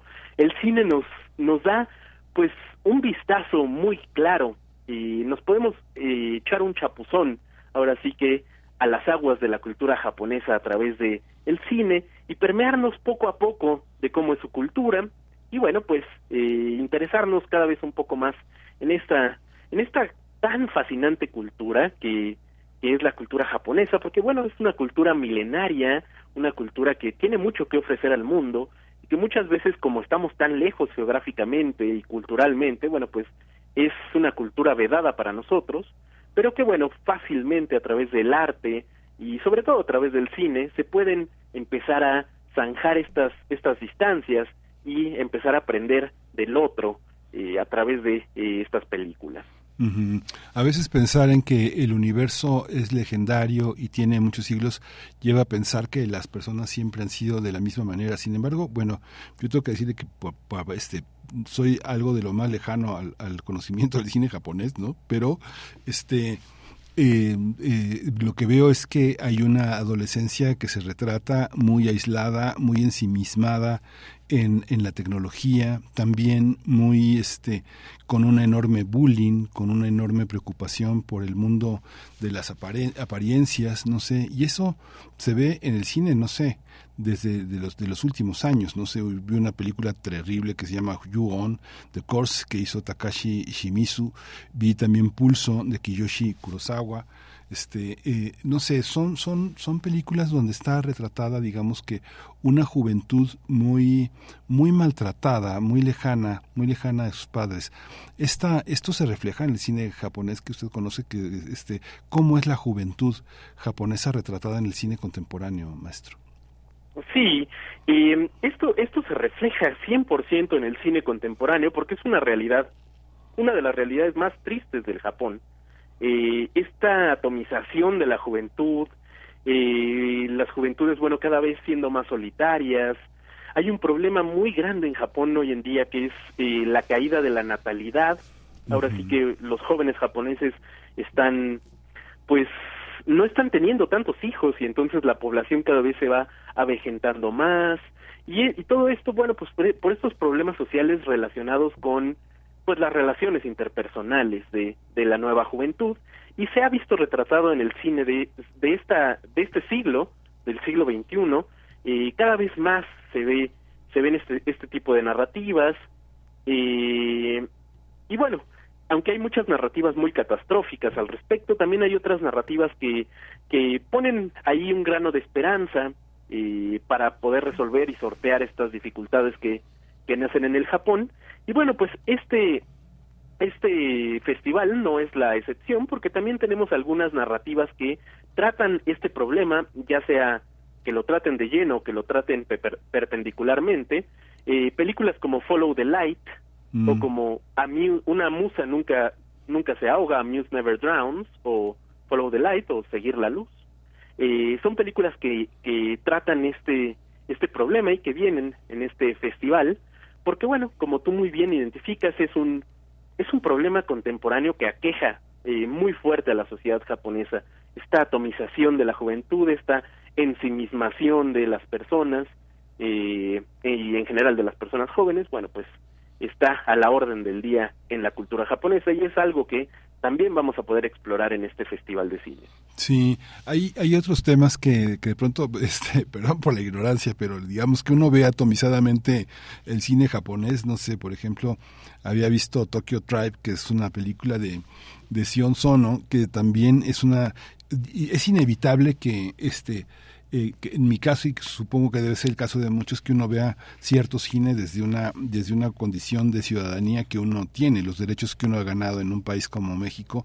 Y uno ve por ejemplo la presencia de la sexualidad y de la yakuza y de la impunidad este de una manera muy muy intensa en el en el cine japonés. Y uno piensa pues eso en México ya lo superamos no yo veía usted debe conocer también esa película de Takeshi Kitano del policía violento no policías que eran como los del negro durazo aquí, ¿no? Pero, pero son, son, y, y las formas de la venganza, ¿no? Que digamos que eh, cuando uno ve un cine tan impregnado de venganza y que, y que gran parte en el cine japonés la venganza la ejercen las mujeres, es una falta de confianza en la en las leyes, ¿no? Es una es tomar en sus manos que no queden las cosas impunes, ¿no? Pienso, por ejemplo, no sé, de esta película de Sun Ito, este que es vieja, viejísima, pero que uno ya ve, por ejemplo, la, hoy hablamos de mujeres en prisión, que es una mujer en prisión, la, pre, la, la, presa 701, es la escorpión, una bestia estable, no sé si usted la vio, pero es parte de esta de esta visión de eh, muchas muchas mujeres que se vengan de sus verdugos. Es, es parte de esta visión de los policías violentos de las yacuzas impenetrables e impunes. Cómo observa usted esta parte de la violencia en relación a la, a la ciudadanía que podemos tener en un país como el nuestro ¿no? donde muchas de estas cosas son interesantes de observar pero son inaceptables ya no claro claro Y sí, bueno, pues el, el cine japonés también tiene una larga, larga tradición de cine eh, violento, muy extravagante, que ha sido muy exitoso y fuera fuera de los de los límites de Japón. Y esta película Tokyo Tribe, eh, la tribu de Tokio de Shion Sono que mencionabas al principio, bueno, pues esta película de hecho, yo tuve la oportunidad de verla en Ficunam, Mm, eh, en el autocinema que antes se organizaba ahí en, en Ficunam. Y bueno, pues es una gran película, pero que nos narra literalmente eh, pues esto- estos problemas del pandillismo, que en realidad eh, el crimen es muy, digamos, es muy diferente en Japón que aquí en México. Eh, sí existe el problema de la yakuza, pero cada vez es, eh, la yakuza me refiero a estas, eh, el crimen organizado, llamémoslo así, de Japón, pero cada vez es menos evidente y cada vez se, se ha combatido de una manera muy eficiente. Y en general Japón es, un, es una sociedad muy pacífica. Sin embargo, bueno, pues han existido crímenes contemporáneos que eh, sorprenden al mundo por lo violento que pueden llegar a, tornarse. Eh, para no ir muy lejos, bueno, recordemos el, el gas, el ataque con gas sarín en el metro de Tokio por ahí de, de 1995 y que eh, pues nos demuestran que eh, sí existe, a pesar de que Japón es una sociedad muy muy eh, pacífica en general, sí existen crímenes bastante violentos y esto se ve reflejado mucho en su en su cine. También yo pienso que a través de su cine subliman muchas de estas pues de estas sensaciones violentas y por eso eh, hacen cine tan violento que ha sido tan exitoso fuera de Japón. Y basta mencionar bueno pues el cine de Takeshi Kitano como ya muy bien usted lo menciona con Violent Cop y bueno eh, Fireworks o eh, fuegos artificiales. Y bueno en general la filmografía de Takeshi Kitano. Tenemos también a la vuelta del siglo esta gran película que se llamó Battle Royale que bueno pues mostraba un Japón distópico en donde en un futuro los adultos obligaban a los jóvenes a pelear entre sí. Y entonces bueno pues eh, esta película inspiró muchas narrativas aquí en aquí en eh, aquí en Occidente en Hollywood sobre todo. De Battle Royale nace eh, esta esta serie de películas estadounidenses que se llaman eh, Los Juegos del Hambre o también Battle Royale inspira muchas películas de Quentin Tarantino, por ejemplo, que también pues tienden esta esta violen a mostrar esta violencia de una manera muy gráfica. Y por ahí, bueno, tenemos otra película que se llama Ichi el asesino, que es una película hiperviolenta del Japón y que ha tenido un recibimiento muy, muy eh, positivo de este lado de el mundo, eh, sobre todo, bueno, en festivales de cine eh, estadounidenses, también aquí en México, eh, incluso a mí me tocó ver esa película en Cineteca Nacional, y muestran una realidad alterna del Japón, estas películas, y una realidad que eh, muchas veces es fantasiosa porque, como digo, eh, Japón es una sociedad muy pacífica, pero también alguna, algunas otras veces sí retratan cierta realidad porque cuando hay crimen en Japón suelen ser crímenes muy muy violentos o muy espectaculares. Para no ir muy lejos, recordemos, bueno, pues el asesinato de el primer ministro, eh, el ex primer ministro de Japón, eh, hace unos dos años me parece que fue asesinado con un arma casera y bueno pues este tipo de espectacularidad en el crimen eh, pues sí suele permear muchas muchas de las instancias de crimen en Japón Sí, y es que yo creo que después de ver, digamos, son 10 películas nada más. Nada más, pero como si fuera poco, pero no, es muchísimo, porque yo creo que de ver una programación así, de ver eh, eh, este un cine de búsqueda tan intenso, hace que veamos la programación comercial de otra manera, ¿no? No sé, pienso lo que está ahora más más más comercial, pienso esta esta serie de Alice in Borderland, este, que ya tiene dos temporadas en Netflix que está una, un ese tema de los eh, de los videojuegos y de toda esta realidad virtual paralela a la, a la ciudad de Tokio que es muy interesante y que bueno son, son como los actores de la televisión comercial aquí Nijiro Murakami Kento Yamasaki son personas muy conocidas que empiezan a ser conocidas entre nosotros porque los vemos en una película en otra en una serie en otra. Y, y, y de pronto este pues genera nos da la distancia de poder ver por ejemplo la tener una distancia al cine que propone las órbitas comerciales, no sé, Oku, Los Días, este Kimi Intodoke que están en la, en la, en la parte comercial, pero también hay una, hay una parte, Salvador, que es muy interesante y muy rica de nuestro intercambio con el cine japonés, que es el tema del doblaje, ¿no? Tenemos grandes, grandes actores doblando series que son este que, que le dan esa fuerza en Latinoamérica gracias al, al doblaje mexicano. Se habla poco del doblaje mexicano y es algo que personas que no figuran, no figuran, no son famosas como entendemos la, la fama en esos circuitos comerciales, pero que son imprescindibles y cuyas voces son, son imprescindibles en esto. ¿Cómo, ¿Cómo observa esa industria? ¿Cómo está el anime en ese sentido entre nosotros. Usted como un estudioso, como un conocedor de la cultura japonesa, ¿qué valor le da y qué, cómo contextualizarla en la nuestra? Y bueno, pues la industria del doblaje aquí en México es ya tiene tradición. Y en realidad, bueno, pues aquí en México llegaban los productos culturales japoneses, sobre todo animes en general, hay una generación, bueno, que les tocó mucho, mucho anime en la televisión, eh, Dragon Ball Z, Sailor Moon, y todas estas grandes eh, series animadas que llegaban aquí a México, aquí en México se doblaban y a partir del doblaje eh, aquí en México se distribuían a lo largo del mundo hispanohablante, incluso. Algunas veces incluso el doblaje mexicano llegaba a España, pero si no, bueno, pues en Latinoamérica siempre fue el doblaje mexicano el que se distribuía. Y bueno esto hizo que aquí en México se hiciera una gran escuela de eh, pues de doblaje una eh, tenemos una tradición muy muy rica como eh, con muchas personalidades de del doblaje muchas voces legendarias que ya ni siquiera a veces necesitábamos conocer su cara sino que han dado vida han dado voz a personajes tan famosos e icónicos que bueno, pues a través de sus de sus palabras, de su timbre de voz, ya reconocemos estas personalidades.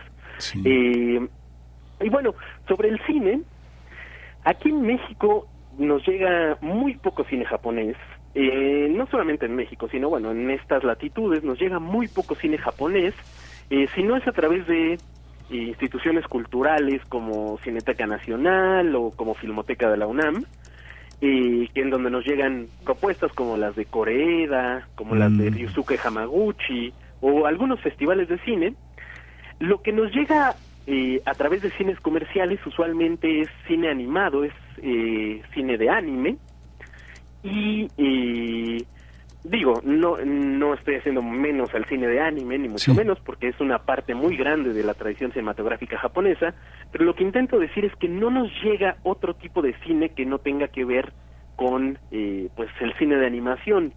Y la, la oferta cinematográfica japonesa excede por mucho eh, al cine de animación y este cine un poco más de arte que nos llega a través de instituciones eh, pues culturales y bueno, pues esto es una gran proeza del festival porque eh, nos acerca a otro tipo de cine al que no estamos acostumbrados a ver de eh, pues la cultura japonesa. Y bueno nos abre ahora sí que un panorama completamente nuevo de los productos audiovisuales japoneses que bueno pues eh, en este caso no tienen nada que ver con el anime o no tienen nada que ver con este cine clásico o con este cine de arte que eh, pues también es muy rico, muy rica la tradición y muy interesante, pero bueno, pues es eh, ahí es donde yo noto la importancia de este festival de cine porque nos acerca nuevas propuestas cinematográficas que de otra forma no llegarían hasta nuestra cultura y hasta nuestras pantallas. Sí, eh, Salvador, ¿y cómo, cómo les fue el año pasado? ¿Cómo, qué, ¿Qué es lo que aprendieron? Porque bueno, nosotros sabemos este lo que es picar piedra, ¿no? Lo que es acercar al público, lo que es buscar gente, hay que salir, hay que salir este casi casi a, jalar cuando es en físico a que los los, radio eh, escuchas, los eh, espectadores entren y, y, estén con nosotros. ¿Cómo cómo les fue? ¿Cómo fue la experiencia del año pasado y cómo este y qué aprendieron de esa para para implementarlo hoy? Bueno, la verdad es que el público mexicano asombrosamente respondió de manera increíble. Eh, este es un, es un festival de cine a nivel eh, internacional, a nivel mundial de hecho, eh, en casi todo el mundo se puede ver este festival. Y bueno, eh, México quedó en cuarto lugar de visualizaciones en el mundo. Wow. Entonces, eh, yo pienso que desde aquí, desde México, existe cierta curiosidad eh, natural hacia la cultura japonesa y hay muchos eventos eh, al- alrededor del año pues relacionados con el mundo del el anime y el manga o a veces relacionados con el mundo del arte pictórico japonés eh, y siento que hay cierta curiosidad desde la cultura mexicana para conocer más de del Japón eh, pues profundo y eh, pues si nos quedó alguna lección del festival del año pasado fue que en México hay mucho interés por este tipo de cine y que eh, pues vale la pena seguir eh, haciendo esta lucha que eh, yo concuerdo contigo es a veces pues picar piedra eh, tocar puertas ahora sí que literalmente intentar jalar a la gente para que se siente a ver las películas de este festival pero eh, también eh, está el otro lado que nos llevamos esta grata sorpresa de que, bueno, pues México fue uno de los primeros lugares a nivel mundial de visualizaciones de este, de este festival.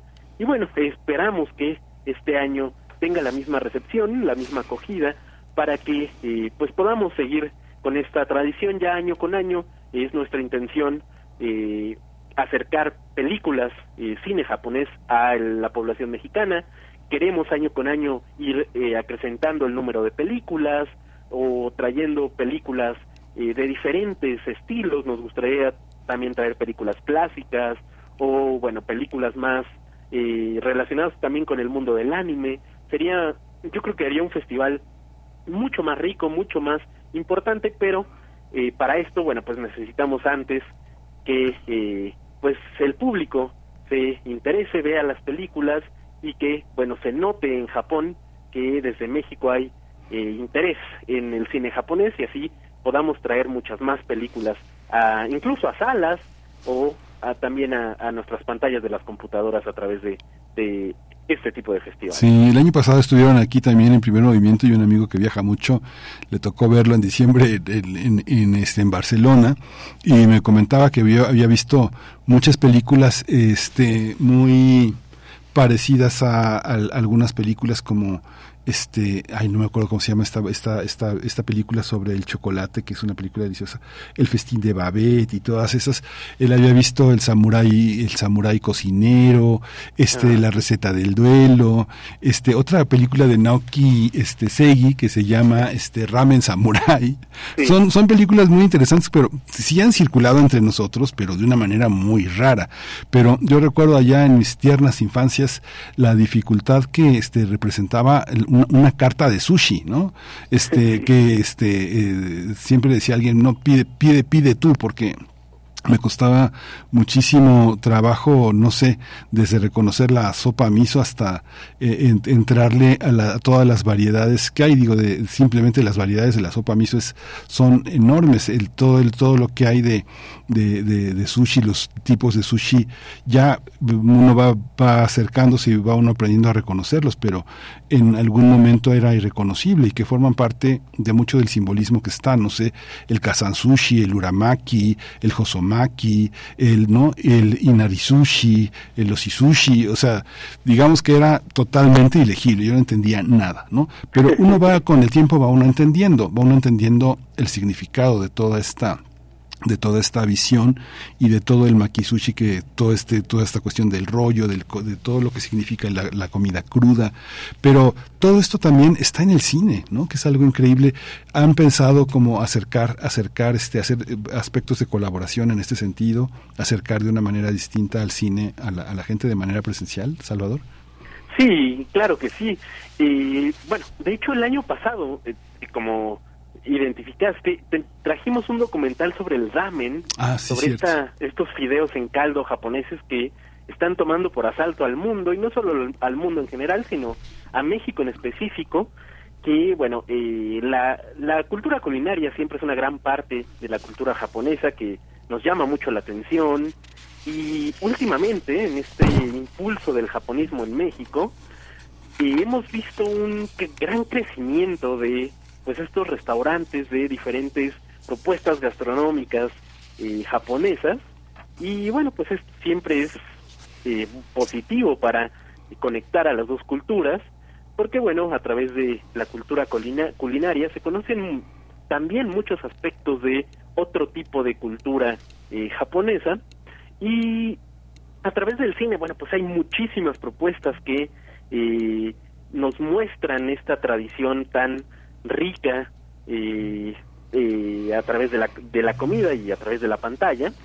E incluso mm, estoy pensando en cintas clásicas Mm. del cine japonés. Hay una película que se llama Tampopo, que Ah, es, bueno, sí. sobre un restaurante de, de ramen. Es una película de los años 70 Sí. que, bueno, ha triunfado en muchos festivales internacionales y mucho, muchos críticos culturales han atribuido a esta película pues la explosión del- de la fiebre del ramen en- alrededor del mundo eh, pues durante el final del de, eh, siglo pasado y principios de este siglo incluso. Entonces bueno eh, es una propuesta muy interesante traer películas sobre comida porque bueno pues podemos de repente generar estos este tipo de dinámicas culturales en donde a través de aprender del cine eh, pues podemos llevar digamos la cultura culinaria eh, japonesa incluso a las mesas. Ya sacarlas de la pantalla y materializarlas en restaurantes y en mesas eh, alrededor del mundo Sí, hay muchísimo en México. Pues muchísimas gracias, Salvador. Este eh, termina el ter- termina comienza el comienza hoy, comienza mañana el, el Japan Film Festival y termina en octubre. Termina el, el- te termina ay, perdóneme que hasta el 31 de hasta el octubre. 31 de octubre y bueno es una gran oportunidad para ver 10 películas tenemos varios varios meses septiembre este agosto septiembre y, y octubre tres meses para ver 10 películas y para poder hacer ese viaje al Japón íntimo interno y también de las ciudades donde nos toque verlo porque Japón está en todas partes y donde menos lo imaginamos. Muchísimas gracias Salvador Velasco por esta por esta lección y pues mucha vida a este festival que apenas empieza entre nosotros. No, muchísimas gracias a ti, eh, Miguel Ángel, por abrir esta oportunidad para eh, poder promocionar este festival y que la audiencia se entere que también existe este tipo de oferta cultural y desde la comodidad de sus casas. Muchas, gracias. muchas gracias. Pues vamos a ir, vamos a ir a una, vamos a ir a una cápsula, vamos a hablar, este, la, la producción propone para complementar también este, esta visión, las escuelas Seiyu, creando actores de voz de anime, una de las, una de las experiencias más interesantes y uno de los desafíos para la actuación. Eh, le agradecemos al canal Japón Videotopics de la Embajada de Japón en México que nos dé la oportunidad de tener esta, esta, esta información para nuestros radioescuchas. Es- Vamos a escucharla.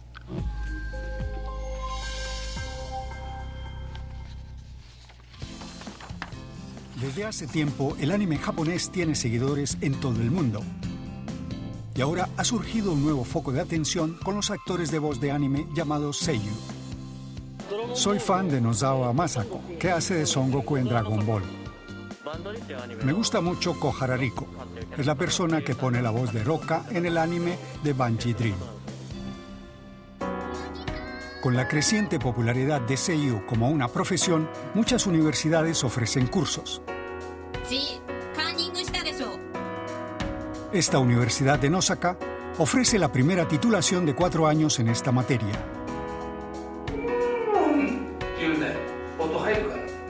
Las clases son impartidas por veteranos actores de voz profesionales Seiyu. A mí me tocaba interpretar a la heroína del famoso anime Heidi, la niña de los Alpes. Así hablaba ella. Muchos estudiantes querían especializarse en ponerle voz a personajes de anime. Por esto se hizo este curso especializado.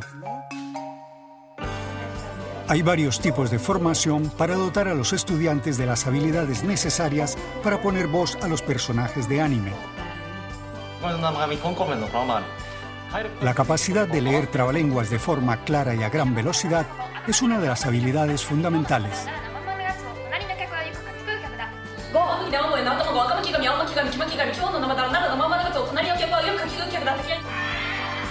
Los estudiantes deben aprender a expresar todo tipo de sentimientos.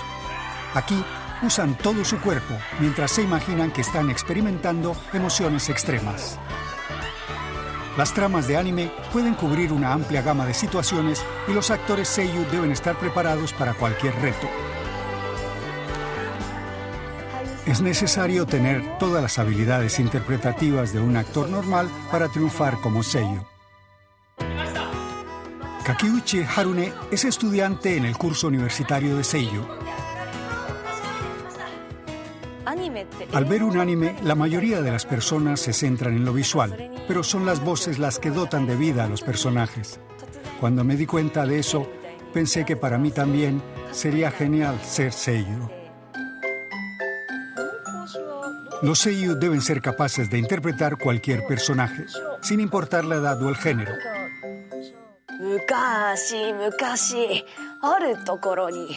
昔昔あるところにおじいさんとおばあさんがおりました昔昔あるところにおじいさんとおばあさんがおりました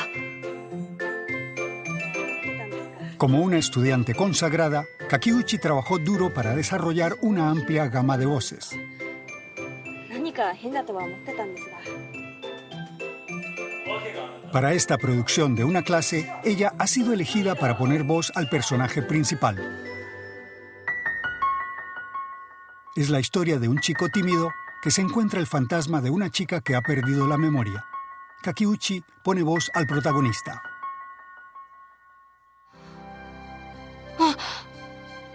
僕には霊が見える彼女は自分の名前もここにいる理由も分からずに僕に身元探しを頼んできた本当は la verdad es que la profesora buscaba un actor masculino para el papel, pero aún así me presenté. Me puse feliz cuando me lo dieron. No puedo explicar la alegría que sentí. Estaba bajo una inmensa presión en esos momentos, pero me esforcé al máximo e incluso ensayaba en casa. No quería fallar.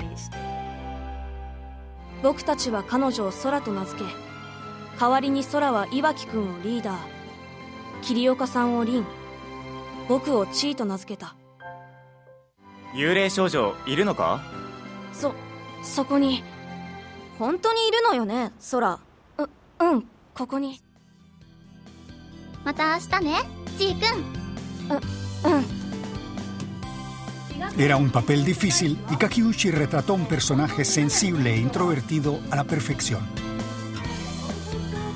Estos jóvenes estudiantes de Seiyu pronto se graduarán y es muy posible que dentro de poco escuchemos sus voces en las pantallas. Primer movimiento.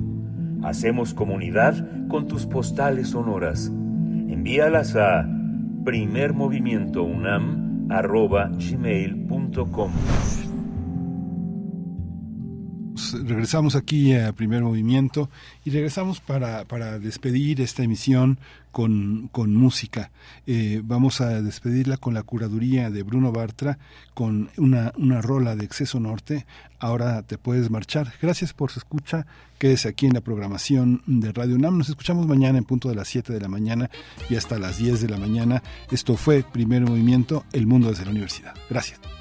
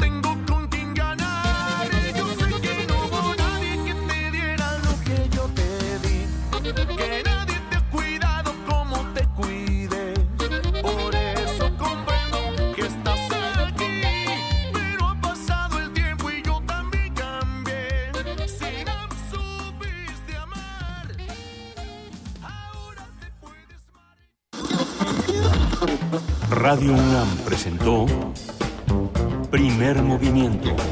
El mundo desde la universidad. Con Berenice Camacho y Miguel Ángel Gemain en la conducción. Rodrigo Aguilar y Violeta Berber, producción. Antonio Quijano y Patricia Zavala, noticias. Miriam Trejo, coordinación de invitados. Tamara Quirós, redes sociales. Arturo González, operación técnica. Locución, Tessa Uribe y Juan Staca.